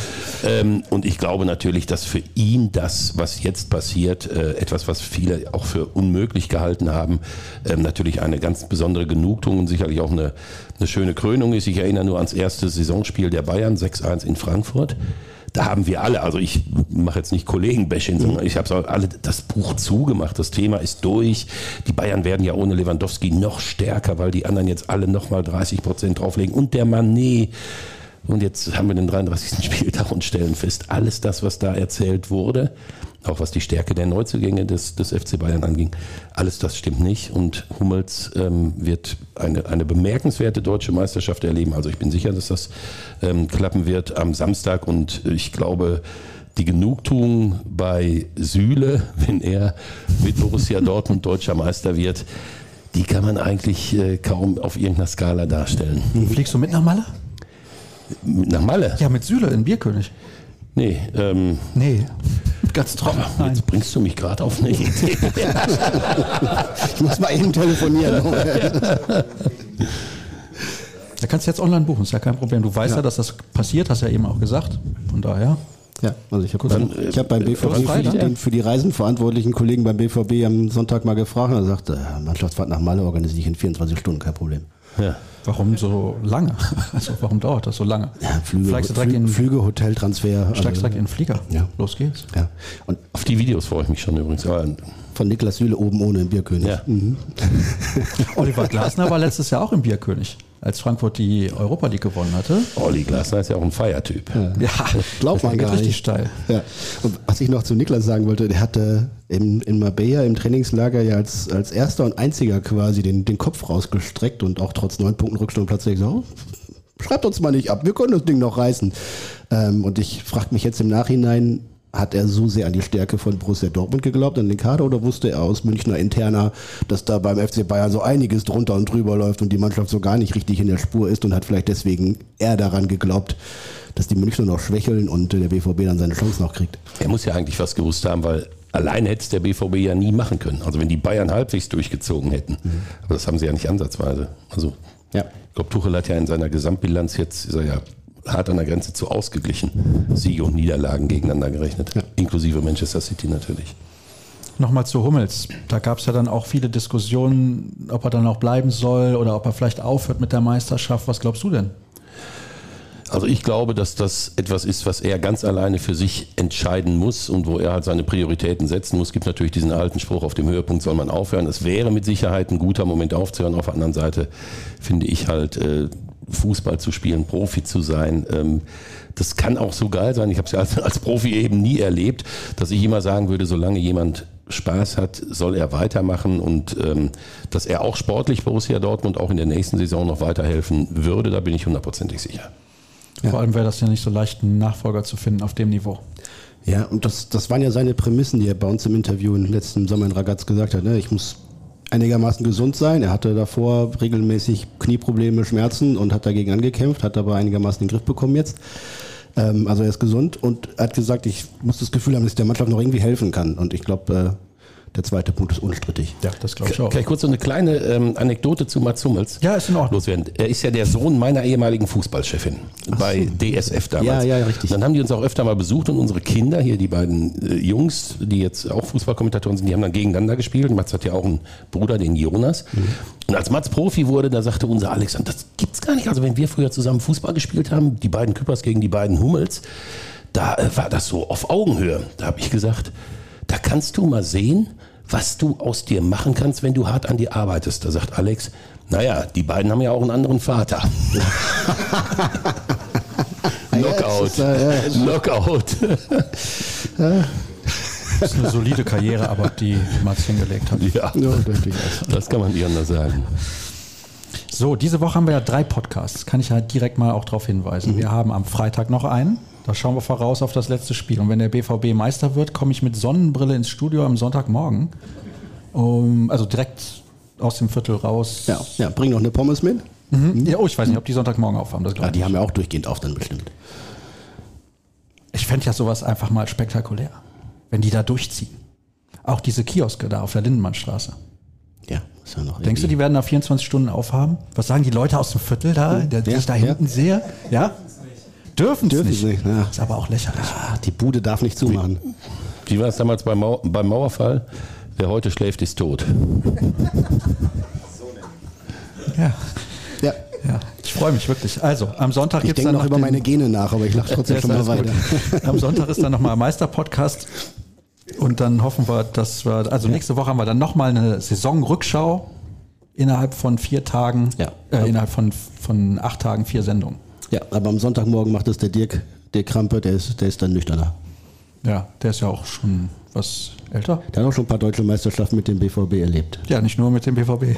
so alt ist er schon. Der ist, ist un- ungefähr so alt wie ich, weil wir haben zusammen in der Mannschaft gespielt. Beim SV Herbern. Ja. Oh, Ja. ja. Oh, jetzt kannst du mal aufräumen mit diesen Mythen, dass Dirk Krampe ein herausragender Fußballer gewesen wäre. Wir haben ihn ja nie spielen sehen, oder? Doch, ich war ja äh, Außenverteidiger, blend, blitz, schnell und man nannte ihn Auge, weil er halt. Äh, ja. Ja, er hat einen starken linken Fuß, war relativ schnell. Äh, herausragend ist jetzt natürlich, äh, ja, da ich setze ich ihn grad ja sagen. unter Druck. Aber Dirk ist schon ein starker Fußballer gewesen. Sein Bruder übrigens auch. Beide, beide Linksfuß. Mhm. Echt? Wusstest du das? Ja, konnte ganz ordentlich kicken, ja. Nee, dass Dirk einen Bruder hatte. Ja, auch das wusste ich, ja. So, okay, alles klar. Aber dass der auch noch Linksfuß ist. Ja. So, hier fragt also der Hörer drei Podcasts, das klingt so, als stünde was Großes an. Und dann schreibt er, ich weiß, Handball-Saisonfinale der Damen. Ja gut, aber ist ein anderes Thema. Meine Frage, wie ist der BVB vorbereitet auf den im Erfolgsfall zu erwartenden Platzsturm der Süd? Im Falle des Triumphs müsste jedem klar sein, dass das passiert. Natürlich wird das so kommen. Ich Ja. weiß ja auch, hier sind ein paar, die gehen auf die Süd und die sind auch stark genug, um über die Bande zu springen. Ja. Ja, dann, dann brechen alle Dämme und das ist ja in diesem Fall auch wörtlich zu nehmen. Und da werden die alten Ordner, Thema Sicherheit im Stadion, wieder rausgeholt. Ist ja nicht das erste Mal, hatte man ja schon 2-2, 2-11, 2-12. Und dann wird es so sein wie damals. Ja, aber ist das, das ist doch ein friedlicher Platzsturm. Geht es nicht eigentlich nur darum, die Spieler auf dem Platz zu schützen und das reicht? Ja, aber es wird ja einen Platz schon geben, ne? Ja, da gehe ich schwer von aus. Ich glaube, dass die Begeisterung der Leute dann nicht hinter Zäunen halt machen wird. Das glaube ich auch. Also ich weiß nicht, wie der BVB da aufgestellt ist. Ja, ja sie werden es irgendwie organisieren, dass es eine vernünftige Übergabe gibt. Aber wei weißt du, wer von der DFL die Schale überreichen wird? Macht das Nein. dann der Hellmann als Interimsgeschäftsführer oder macht es der Aufsichtsratsvorsitzende der Deutschen Fußballliga, den man hier auch in Dortmund ganz gut kennt? Müsste ich jetzt lügen. Raubi kommt nochmal. Nee, nee, nee, der hat ja keine Funktion mehr. Da müsste ich jetzt wirklich Ja, lügen. Wat- Watzko oder Hellmann? Also ich bin mir nicht sicher. Wüsste es auch nicht. Sonst hat sie mal Seifert gemacht und danach? Ja. Wer hat denn nach Seifert übergeben? Hat Donata Hopfen einmal die Schale übergeben? Weiß ich nicht. Glaub nicht. Also Raubal, Seifert? Weiß das jemand im Publikum, So? ob Donata Hoffen Ja? mal die Ja. Meisterschaft... Schwa- Schale. Schwarmintelligenz? Unsere Hörer wieder sehr gut aufgestellt. Also, Perlen Mein bester. BVB-Podcast unter der Sonne. Seit Wochen erzähle ich meinem Sohn, dass niemals eine Situation entsteht, in der die Blauen absteigen und wir Meister werden. Und jetzt das. Ich kann es kaum glauben und traue dem Braten noch nicht. Was meint ihr? Ja, heiß diskutiertes Thema seit dem Wochenende auch. Und äh, bei, ich habe da dem einen oder anderen Fan, mit dem ich auch gesprochen habe, so ein bisschen Wind aus den Segeln nehmen müssen, zumindest aus, aus meiner Warte.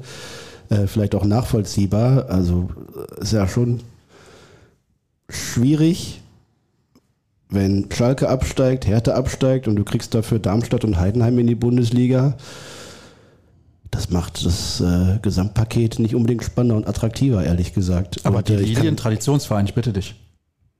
Ja, Ist doch so, oder? ja, das, das, das ist so. Und auch Heidenheim hat es nach 23 äh, knapp gescheiterten Anläufen noch endlich mal verdient, keine Frage. Ähm, aber die Bundesliga wird dadurch im kommenden Jahr dann tatsächlich deutlich unattraktiver. Für den BVB auch, weil es eben die Rivalität mit Schalke und Bochum auch braucht und die, die auch gut tut.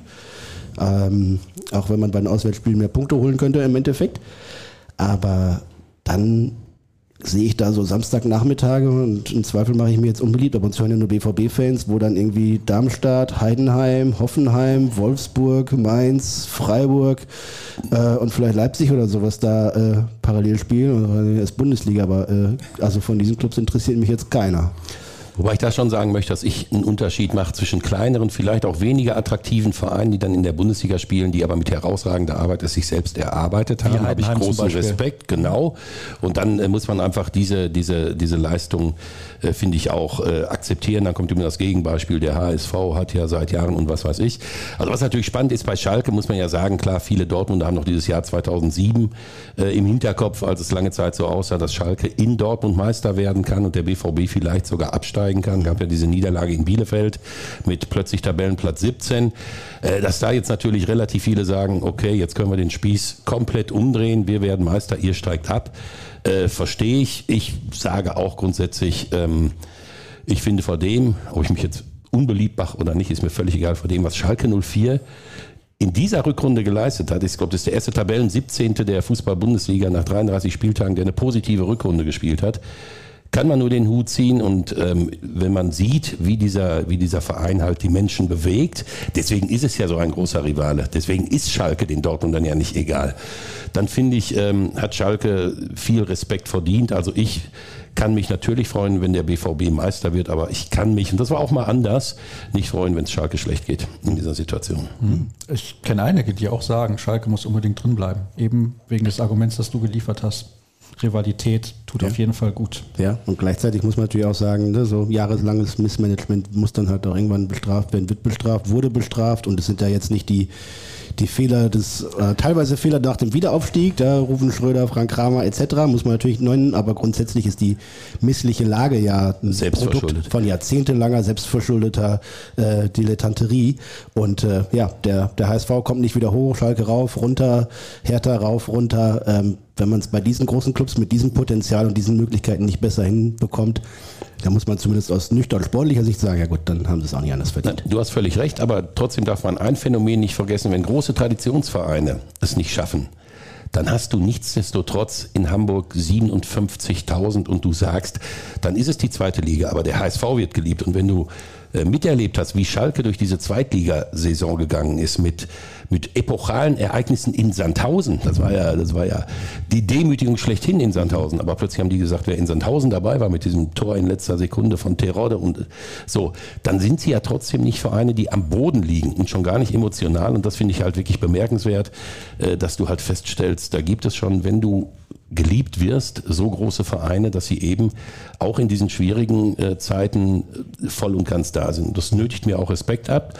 Und dass das dem Fußball äh, gut tut, da müssen wir gar nicht drüber reden. Wenn wir volle Stadien sehen und bebende Gästeblöcke, dann wissen wir alle, wofür wir den Fußball lieben. Und da stehen halt auch diese Vereine für, auch wenn sie in die zweite Liga gehen.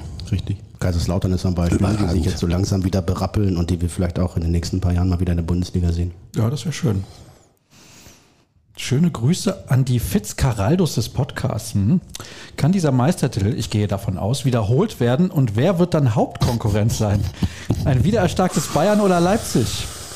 Also ich glaube, dass man sich äh, äh, da irgendwo in Sachsen äh, kräftig in den Hintern beißt, dass äh, man diese Chance in diesem Jahr nicht genutzt hat. Ne? Die haben ja ein bisschen gebraucht, bis sie dann äh, sich von ihrem Trainer getrennt haben. Ich glaube, wenn man jetzt die, die Rose-Tabelle gegen die beiden anderen legen würde, dann denken sie schon, boah, das, was für Dortmund immer gehalt, wenn die Bayern straucheln, müssen wir da sein, gilt ja genauso für Leipzig. Ja. Und dass sie es in diesem Jahr nicht hingekriegt haben, äh, wird sie mächtig wurmen bei all dem Ehrgeiz, der da diesem Projekt auch innewohnt. Und sie haben natürlich auch Pech gehabt. Ähm, ich glaube, ein ganz entscheidender Spieltag. Borussia Dortmund gewinnt zu Hause 2-1 gegen Leipzig. Zweite Halbzeit hoffnungslos unterlegen, gerettet aber irgendwie diese drei Punkte. Und Leipzig verliert Schlager, weil er von Modest weggetreten wird. Und äh, Kunku, weil er nach äh, Verletzung, Muskelfaserriss, dann 80 Minuten gespielt hat, anstatt wie verabredet nur 60. Und fällt dann für die nächsten vier, fünf Wochen aus. Also ohne diese beiden Schlüsselspieler waren die einfach eine Klasse schlechter. Gut, dass ein Kunku bei Bayern wieder fit war. Das ja. Aber was ich genau schon richtig, was ich richtig geil finde, wenn die Frage mhm. am Samstag um 15.10 Uhr irgendein Interviewreporter Edin Terzic stellt, gegen wen glauben Sie, müssen Sie eigentlich im nächsten Jahr den Titel am ehesten verteidigen? Um 15 Uhr. Ja, welcher deiner Kollegen kommt für die Frage in Frage? Keiner. Keiner. Da ist das Risikobewusstsein groß genug.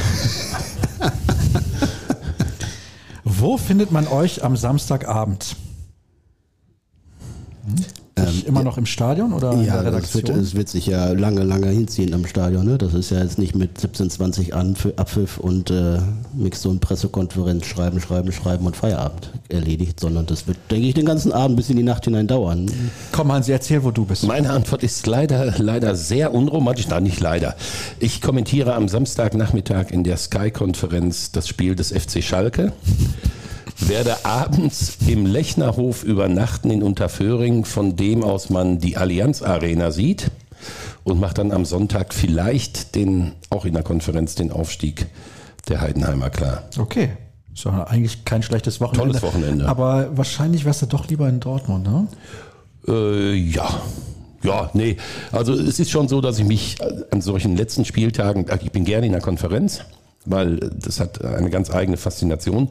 Und das sind jetzt halt auch noch zwei Spiele, wo es um eine Menge geht. Äh, das ist aber in der Tat, wo du es ansprichst, es ist in der Tat äh, das erste Mal, dass ich weder als Kommentator noch als Stadionbesucher dabei bin, wenn der BVB in der Bundesliga Meister wird.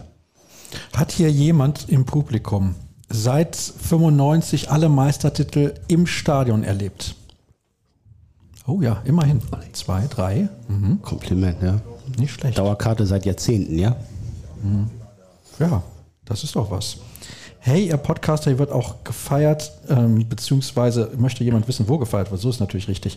Johlend in der Menge mit Bier und Wurst, mit Sekt in der Redaktion. Hä? Nee? Was hat der denn für ein Bild Arbeitend im Stadion. Ein Säckchen. Prosecco. Wie hieß der denn? Marco Vorbeck? Marco Vorbeck. Also der hat hinterher aber, noch die ich glaube, tausendmal gesagt. Säckchen das, vielleicht? Das, das war, ja genau, es war ein schwacher Moment und es hat ihn sein Leben lang verfolgt. Er hat es eigentlich nicht verdient gehabt. Ja, für grandios Meisterschaft gespielt. Ja. Hier wird viel gegrüßt und viele beschweren sich natürlich, dass sie kein Ticket mehr bekommen. Ja, gut. Also Hast du auch viele Anfragen bekommen, ob du noch mal ein Ticket organisieren kannst? Ja. Und hast du dann an Dirk weitergeleitet direkt? EN-BVB-Abo abschließen. Ach und ja, die Nummer, ja. Mhm. Ja, gut. Ist aber in Ordnung. Gerade gibt es auch ein Angebot, drei Monate für drei Euro. Ja, das ist da mit drin, genau. Schnäppchen, oder? Hier Die Leute aus dem jemand. Umfeld von Borussia Dortmund, die Ja. haben ähm, elektronisch äh, Karten von der Innenstadt von Mainz verschickt nach dem Motto, Ja. hier ist eure Ja, Mainz-Karte. genau, habe ich gesehen. Ja. Nicht schlecht. Hier sind die mainz Hier wird am Wochenende extra aus Niederösterreich angereist. Nicht schlecht. Bitte Infos zu Public Viewing. Feiern. Corso. Ich muss alles wissen. Wie Ja. sieht's eigentlich aus mit dem Corso? Da haben auch einige Leute nachgefragt. Ja, der wird im Falle der Meisterschaft am Sonntag stattfinden. Geht um 12.09 Uhr los. 13.09 Uhr wollen sie am Borsigplatz sein, glaube ich. Dass man diese Zeitangaben eher mit Vorsicht äh, interpretieren muss, gehört dazu. Aber man kann sich ja die Zwischenzeit vertreiben mit Getränken und ein bisschen Palaver und singen. Ne? Wo ist der beste Platz für den Corso? Ja, wenn man früh genug da ist, sollte man schon zum Borsigplatz kommen. Ja, weil sie da, glaube ich, da fahren sie rum, ne? Mehrfach. Ja, ja, ja. Ja. Also fahren ist ja mehr so Ja. Wo endet der denn? am U, glaube ich. Ne? Ich muss einmal hier in die Runde gucken. Ich glaube bis zum U, ja, weil sie da dann auch diese äh, Trucks abstellen können und so. Ah ja, okay. Aber früher wurde da mal bis zu den Westfalenhallen gefahren. War das nicht so? Ja, richtig. Und dann gab es da eine große Bühne. Da gab es Bühne und Gibt's Party. am U eine Bühne? Soweit ich weiß, ist es nicht geplant. Was ist denn da wieder los? Hör mal. Finde ich irgendwie nicht gut. Wird Bayern nach verlorenem Titel ähnlich zurückschlagen wie nach 2012? Sobald sie sich sortiert haben, vielleicht ja. Aber das ist genau die große Frage. Also ich, mir, damals habe ich sofort gewusst oder jeder wusste, was jetzt passiert. Sie werden versuchen, Götze zu holen, sie werden versuchen, Lewandowski zu holen, sie werden versuchen, Hummels zu holen. Guardiola ganz groß gedacht, Sammer als Motivator. Sie hatten wirklich einen Generalplan und da stand alles drauf und vieles von dem haben sie umgesetzt. Jetzt stellt man sich ja als erstes mal die Frage, wer setzt eigentlich um?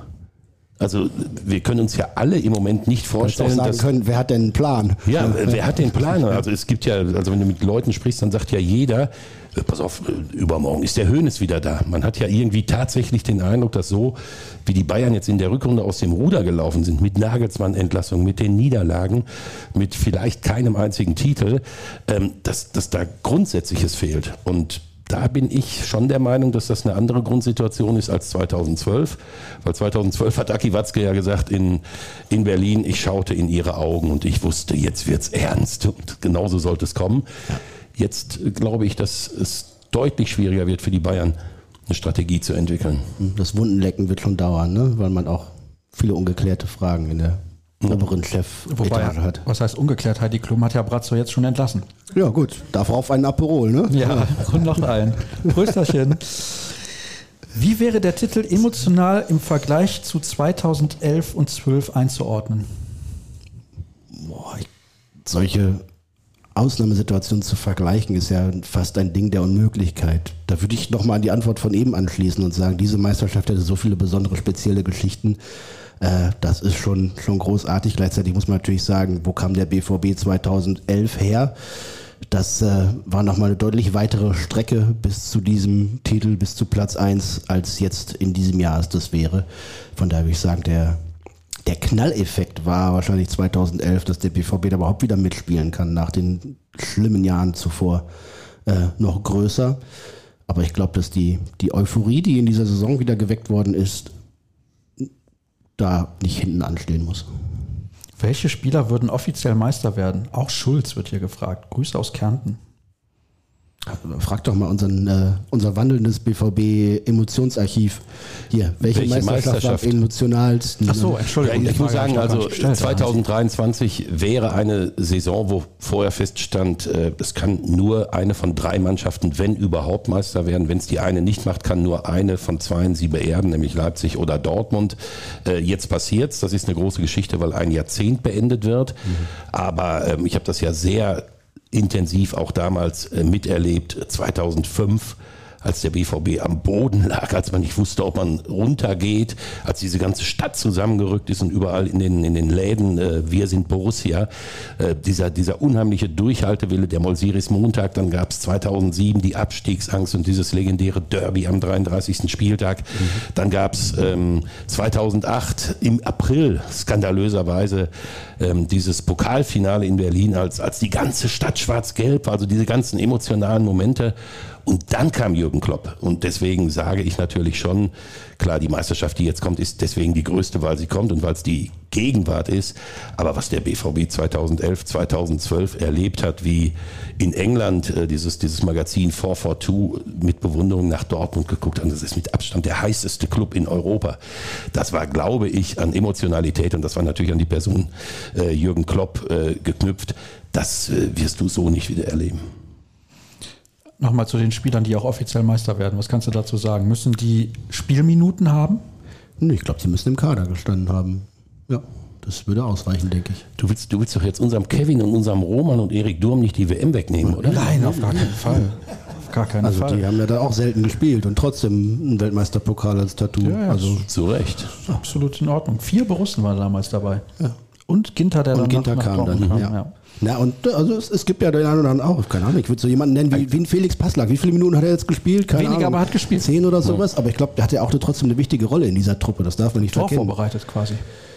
Ja, und Schon auch ein einer, der, der, der Stimmung macht, der die Jungs bei Laune hält, der jeden Tag, obwohl er nur eine ganz kleine Nebenrolle spielt, damit mit Freude zur Arbeit geht und Borussia Dortmund verkörpert und sowas. Und das sind ja auch wichtige, wichtige Teile dieses Kaders, das Innenleben. Das ist ja nicht nur die elf, die spielen, da sind auch die elf, die nicht spielen und die fünf, die nicht mal im Kader kommen.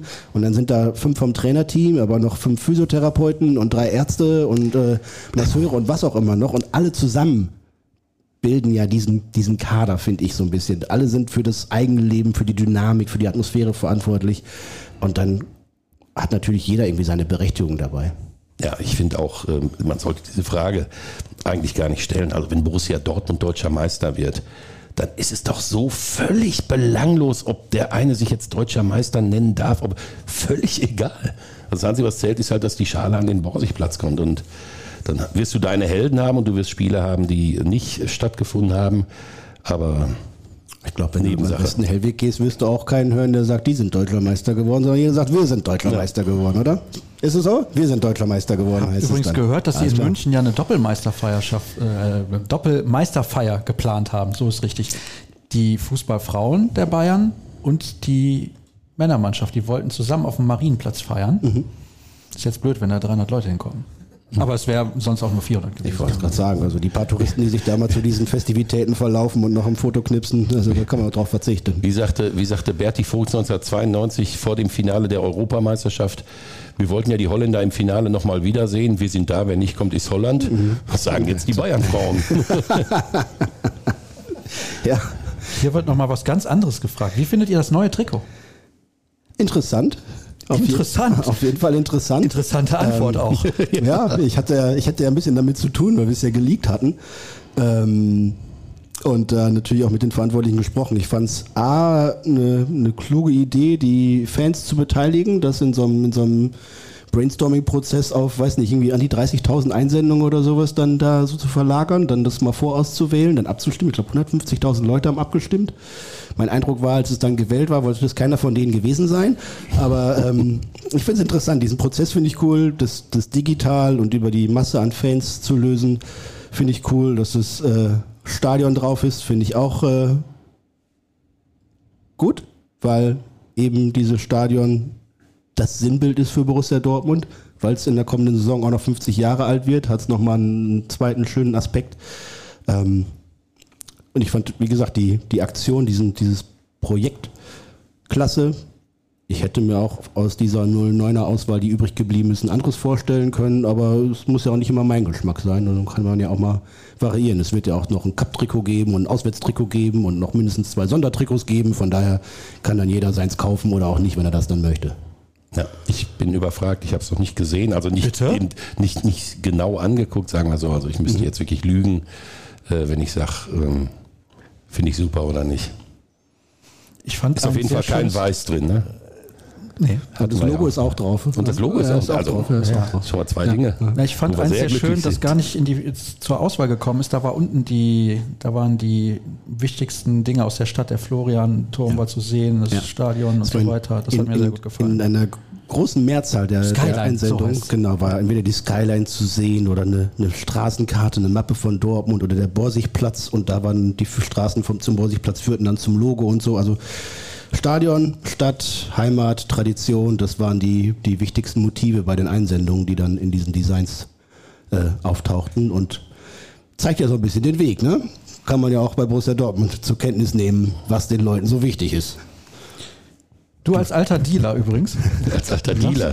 Du als alter Dealer, ja, beim Pokern. Karten über Viagogo, ist das sicher genug? Die Preise sind abartig. Ich habe mitbekommen, so ab 1000 Euro. Ja, das, äh, nein. Würde ich, kann ich nicht empfehlen. Habe ich auch selbst noch nie gemacht, glaube ich. Ich weiß, ich habe.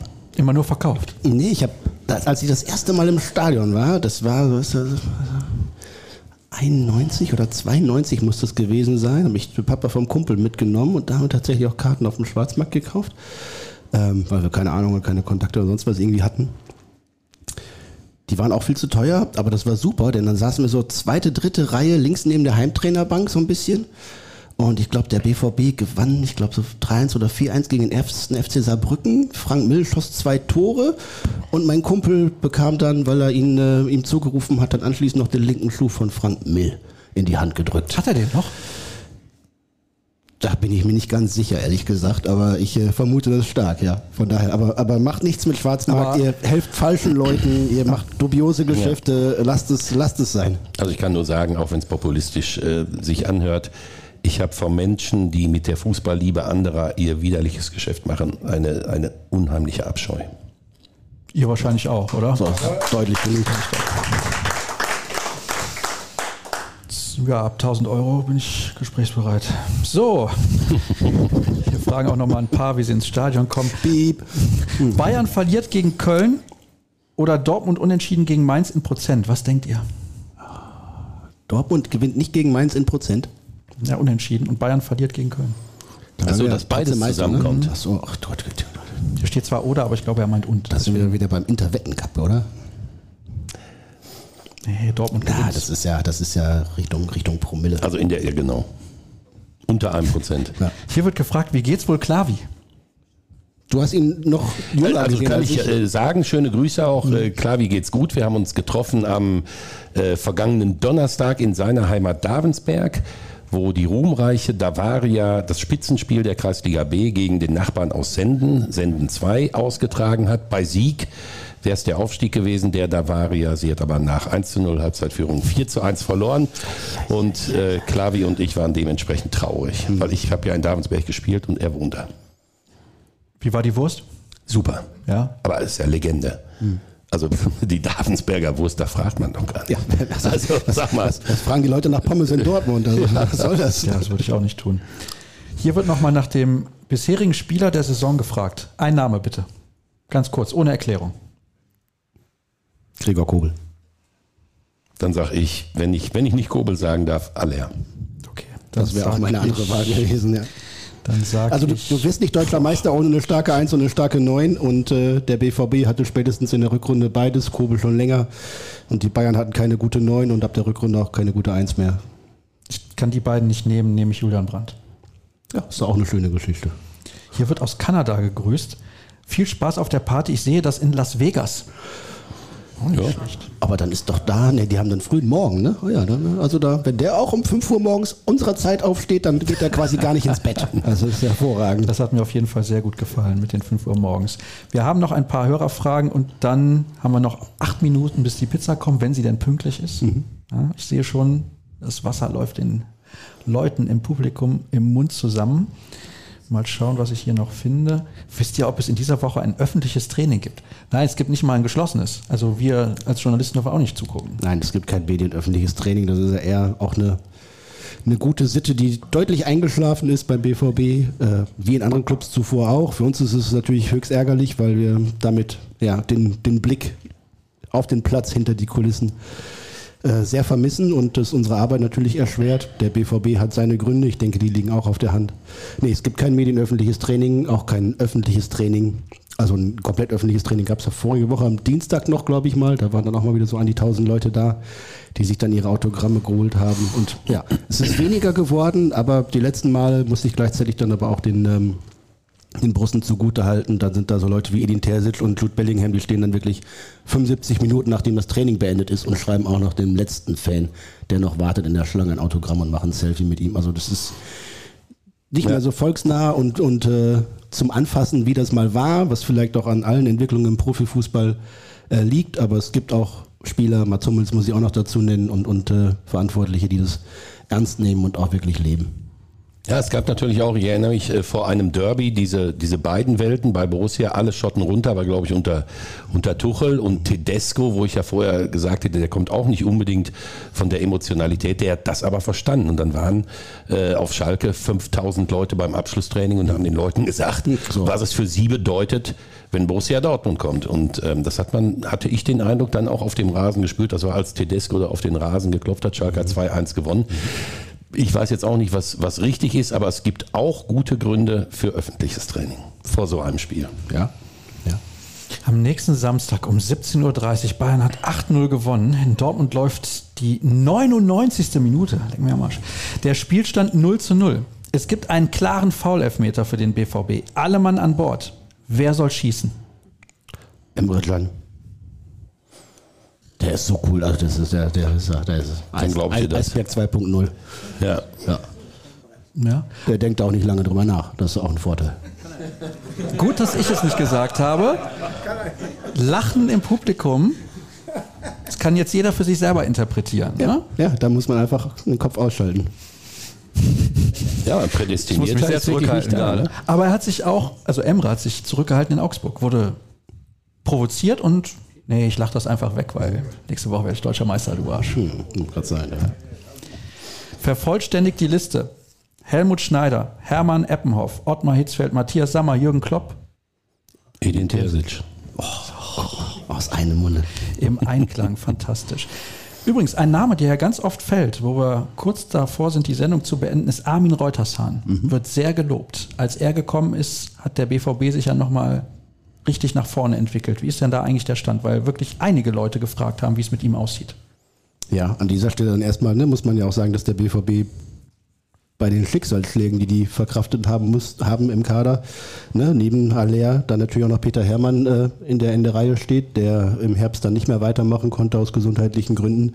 Ähm, Dazu noch dann der, der persönliche Schicksalsschlag bei Edin Terzic, der ihn natürlich auch nach wie vor irgendwie begleitet. Also es sind auch schon, schon Themen abseits des Sportlichen, die wirklich auch ein Stück weit unter die Haut gehen, äh, um das eben nicht unerwähnt zu lassen, als dazugehört tatsächlich. Ähm, und Armin Reutershahn, ja, also was ich von den Spielern höre, äh, sind die voll des Lobes. Der hat natürlich weit über 1000 Spiele mitgecoacht als Co-Trainer in erster Linie. Ich glaube, er hat damals bei Friedhelm Funkel beim KfC Uerdingen angefangen oder ja. sowas, so irgendwie als Praktikant. Also, so lange schon. Ja, also da, da äh, gab es die Grotenburg-Kampfbahn in ihrer allen Hässlichkeit immer noch. Auch schon, Mit dem Grotifant. Der ist aber super. Noch asozialer als Emma. Nein, Entschuldigung, das habe ich nicht gesagt. Was? Nein. Also äh, hat natürlich einen Sack voller Erfahrung. Das war ja auch genauso bei Peter Hermann der Gedanke zu diesem jungen Trainerteam. Edin ist 40 und Geppi ist, glaube ich, 37 oder sowas da. Und dann auch wirklich einen erfahrenen Mann dazu zu holen. Das tut der Sache gut. Und was ich inhaltlich von ihm höre, äh, genauso. Also wenn Yusuf Famukoko erzählt, wie er mit Armin Reutershahn nach dem äh, Training noch extra Schichten einlegt, um eben im Abschluss noch äh, effizienter zu werden. Wenn ich sehe, wie sie sich bei Standards verbessert haben, das war bis zum bis zur Winterpause okay, das ging in die richtige Richtung, ist aber nochmal auch äh, wirklich ein, ein, haben sie einen Sprung nach vorne gemacht, vor allem defensiv kaum noch was zugelassen, was ja jahreslang auch immer eine Achillesferse war. Und das sind so Punkte, die man sicherlich dem Armin Reutersan auch unter anderem zugute halten muss. Ja. Und äh, dass er als Typ äh, da super hinpasst, als eigentlich Ruhrpotti, steht außer Frage.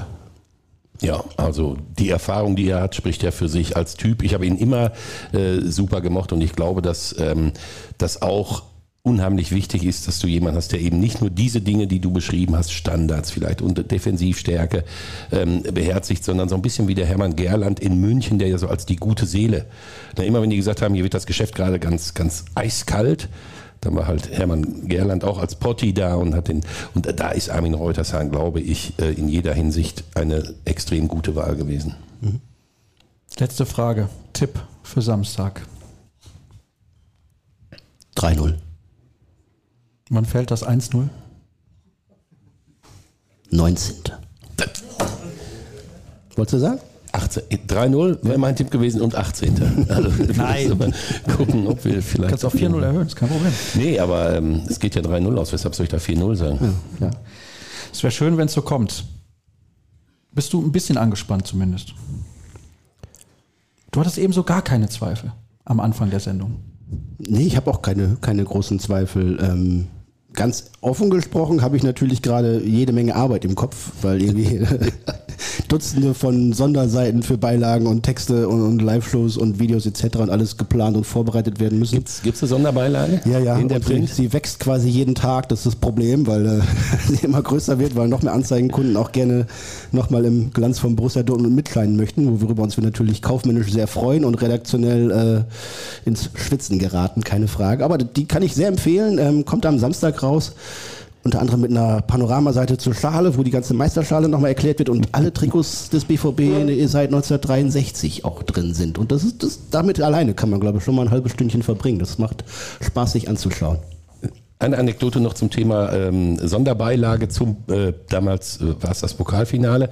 Da habe ich 89 beim WDR hier beim Landesfunkhaus keine Sportredaktion gesagt, Borussia wird vielleicht Pokalsieger, diese ganze Region äh, eskaliert haben die so gesagt, ach komm, ja, jetzt hat man nicht so wichtig, dieser Fußball. Und sollte ich also nicht berichten, da gab es ja noch keine Ü-Wägen bei den, bei den ähm, Trainingscamps in Berlin und so, gab es alles nicht. Ich hätte aus dem äh, Hotelzimmer äh, telefoniert und dann haben die gesagt, naja, und hinterher, boah, sich Platz, ist Fußball feiern, sollen sie doch machen. So, also kein Auftrag, auch nicht zum Borsigplatz gehen am Sonntag, falls es klappt. Und dann kamen die am Samstagmorgen zum WDR Landesfunkhaus und sahen die Zeitungshaufen, die drei Ruhrnachrichten, Watz und ähm, Rundschau, genau. Mhm. Und die waren normalerweise waren die so hoch. Mhm. So, und die wurden dann verteilt im Haus. dann war Pokalfinale. Und dann gingen die alle bis unter die Decke, aber sechsfach, weil ja alle 120-seitigen haben Sie übrigens, wir haben uns das mal überlegt heute, wir sind noch mal in uns Ich sage, ich sage, hör auf mich zu verarschen. Ihr seid heute angekommen mhm. und habt die ganzen Sonderbeilagen, die wir natürlich in Berlin auch hatten, bis unter das Dach gesehen. Ja, ist ja gut, macht bitte einen Bericht vom Borsigplatz. sehr schön, sehr schön. Oder äh, darf ich deine letzte Frage noch einmal ergänzen? Ja, natürlich. Bevor ich jetzt irgendwie noch einen Telefonjoker ziehen muss. War 89 war das das erste Mal Borsigplatz oder gab es das in den frühen Zeiten vor Bundesliga? Ich vermute 66. 66, ja, da gab es auf jeden Fall auch so, so, so ein Corso-Ding und sowas, das ja. weiß ich, ja. Aber auch schon zum Borsigplatz, weiß das jemand, ja? War ja? jemand 66 schon am Borsigplatz? Uiuiui. Hm? Oh, das dann doch ja, nicht. Also, die Tradition reicht noch viel weiter, als ich gedacht habe. Aber ich weiß, 89, also ich durfte dann ja oder sollte den Bericht machen, dann werde ich auch nicht vergessen, wie da wirklich äh, einer stand und geheult hat und geheult hat, ein älterer Mann und hat gesagt, wir waren tot und der BVB war am Ende und alle haben gesagt, euch gibt es bald gar nicht mehr. Aber ich habe immer noch einen Finger wieder anzuheulen und jetzt sind wir wieder da und habe ich den ganzen O-Ton habe ich mitgenommen mit ja. den ganzen Tränen. Das war extremst beeindruckend. Michael Zock hat ja auch mal gesagt, dieser 24. Juni 89 war im Prinzip das Erweckungserlebnis. Mhm. Ja? Wo du gerade sagst, ältere Leute in der Kneipe, wo ich am Sonntag das Spiel geguckt habe, danach standen wir vor der Kneipe. Da kommt eine ältere Frau, ich sage jetzt erstmal ältere Frau, mit ihrem Rollator raus und stimmt BVB-Lieder an und wundert sich, warum die anderen jungen Menschen nicht mitsingen. War ein bisschen erbost tatsächlich. Zu Recht. Und dann mhm. wurde gefragt, ja, wie alt sind Sie denn? 93. Also ja. Respekt. Und ich glaube, sie hatte dann auch noch mal kurz erzählt, dass sie ja dann alle BVB-Meisterschaften ja. miterlebt hat, die es bislang gegeben hat. Und am Samstag dann wahrscheinlich die neunte. Könnt ihr denn anstimmen, wenn ich jetzt frage, wer wird deutscher Meister? Dann meinst du, das Publikum gibt da ein bisschen Gas oder sind die da eher so? Ich, ich, ich glaube, ja. doch, das macht die. Ja, ja. dann würde ich aber erst nochmal auf Twitter verweisen, at Jürgen Kors. Bist du auch bei Twitter? Nein. Okay, ich lasse dich mal kurz zu Ende trinken. Äh, ihr könnt at rnbvb folgen. Wo ist die Kamera? Da gucke ich mal kurz rein. Mal gucken, ob die Regie mitspielt. At rnbvb, at Sascha Start, at Jürgen Kors. Wir haben das Abo für drei Monate, drei Euro. Da gibt es natürlich aktuell sau viel zu lesen. Du bist bei Instagram? Auch nicht. Ah, dann habe ich dich da falsch verlinkt. Bei Sky natürlich, Entschuldigung. Ja. Und bei der Top-Konferenz mit Schalke. Steigen die ab, ja oder nein? Äh, ich glaube, es wird darauf hinauslaufen. Ja, sehr schade. Die Leipziger können doch alle schon fürs Pokalfinale, die sind doch auch durch. Ja. Äh, ich sag mal, das ist tatsächlich noch das, was am ehesten für die Relegation spricht. Mehr wird nicht drin sein. Es wird düster. So, jetzt gibt's Pizza. Und wer wird deutscher Meister? Ich hoffe, das wird am Samstag ein bisschen emotionaler. aber ich bin mir relativ sicher. Danke, dass ihr da gewesen seid. Schönen Danke Abend. fürs Durchhalten. Tschüss. Ciao.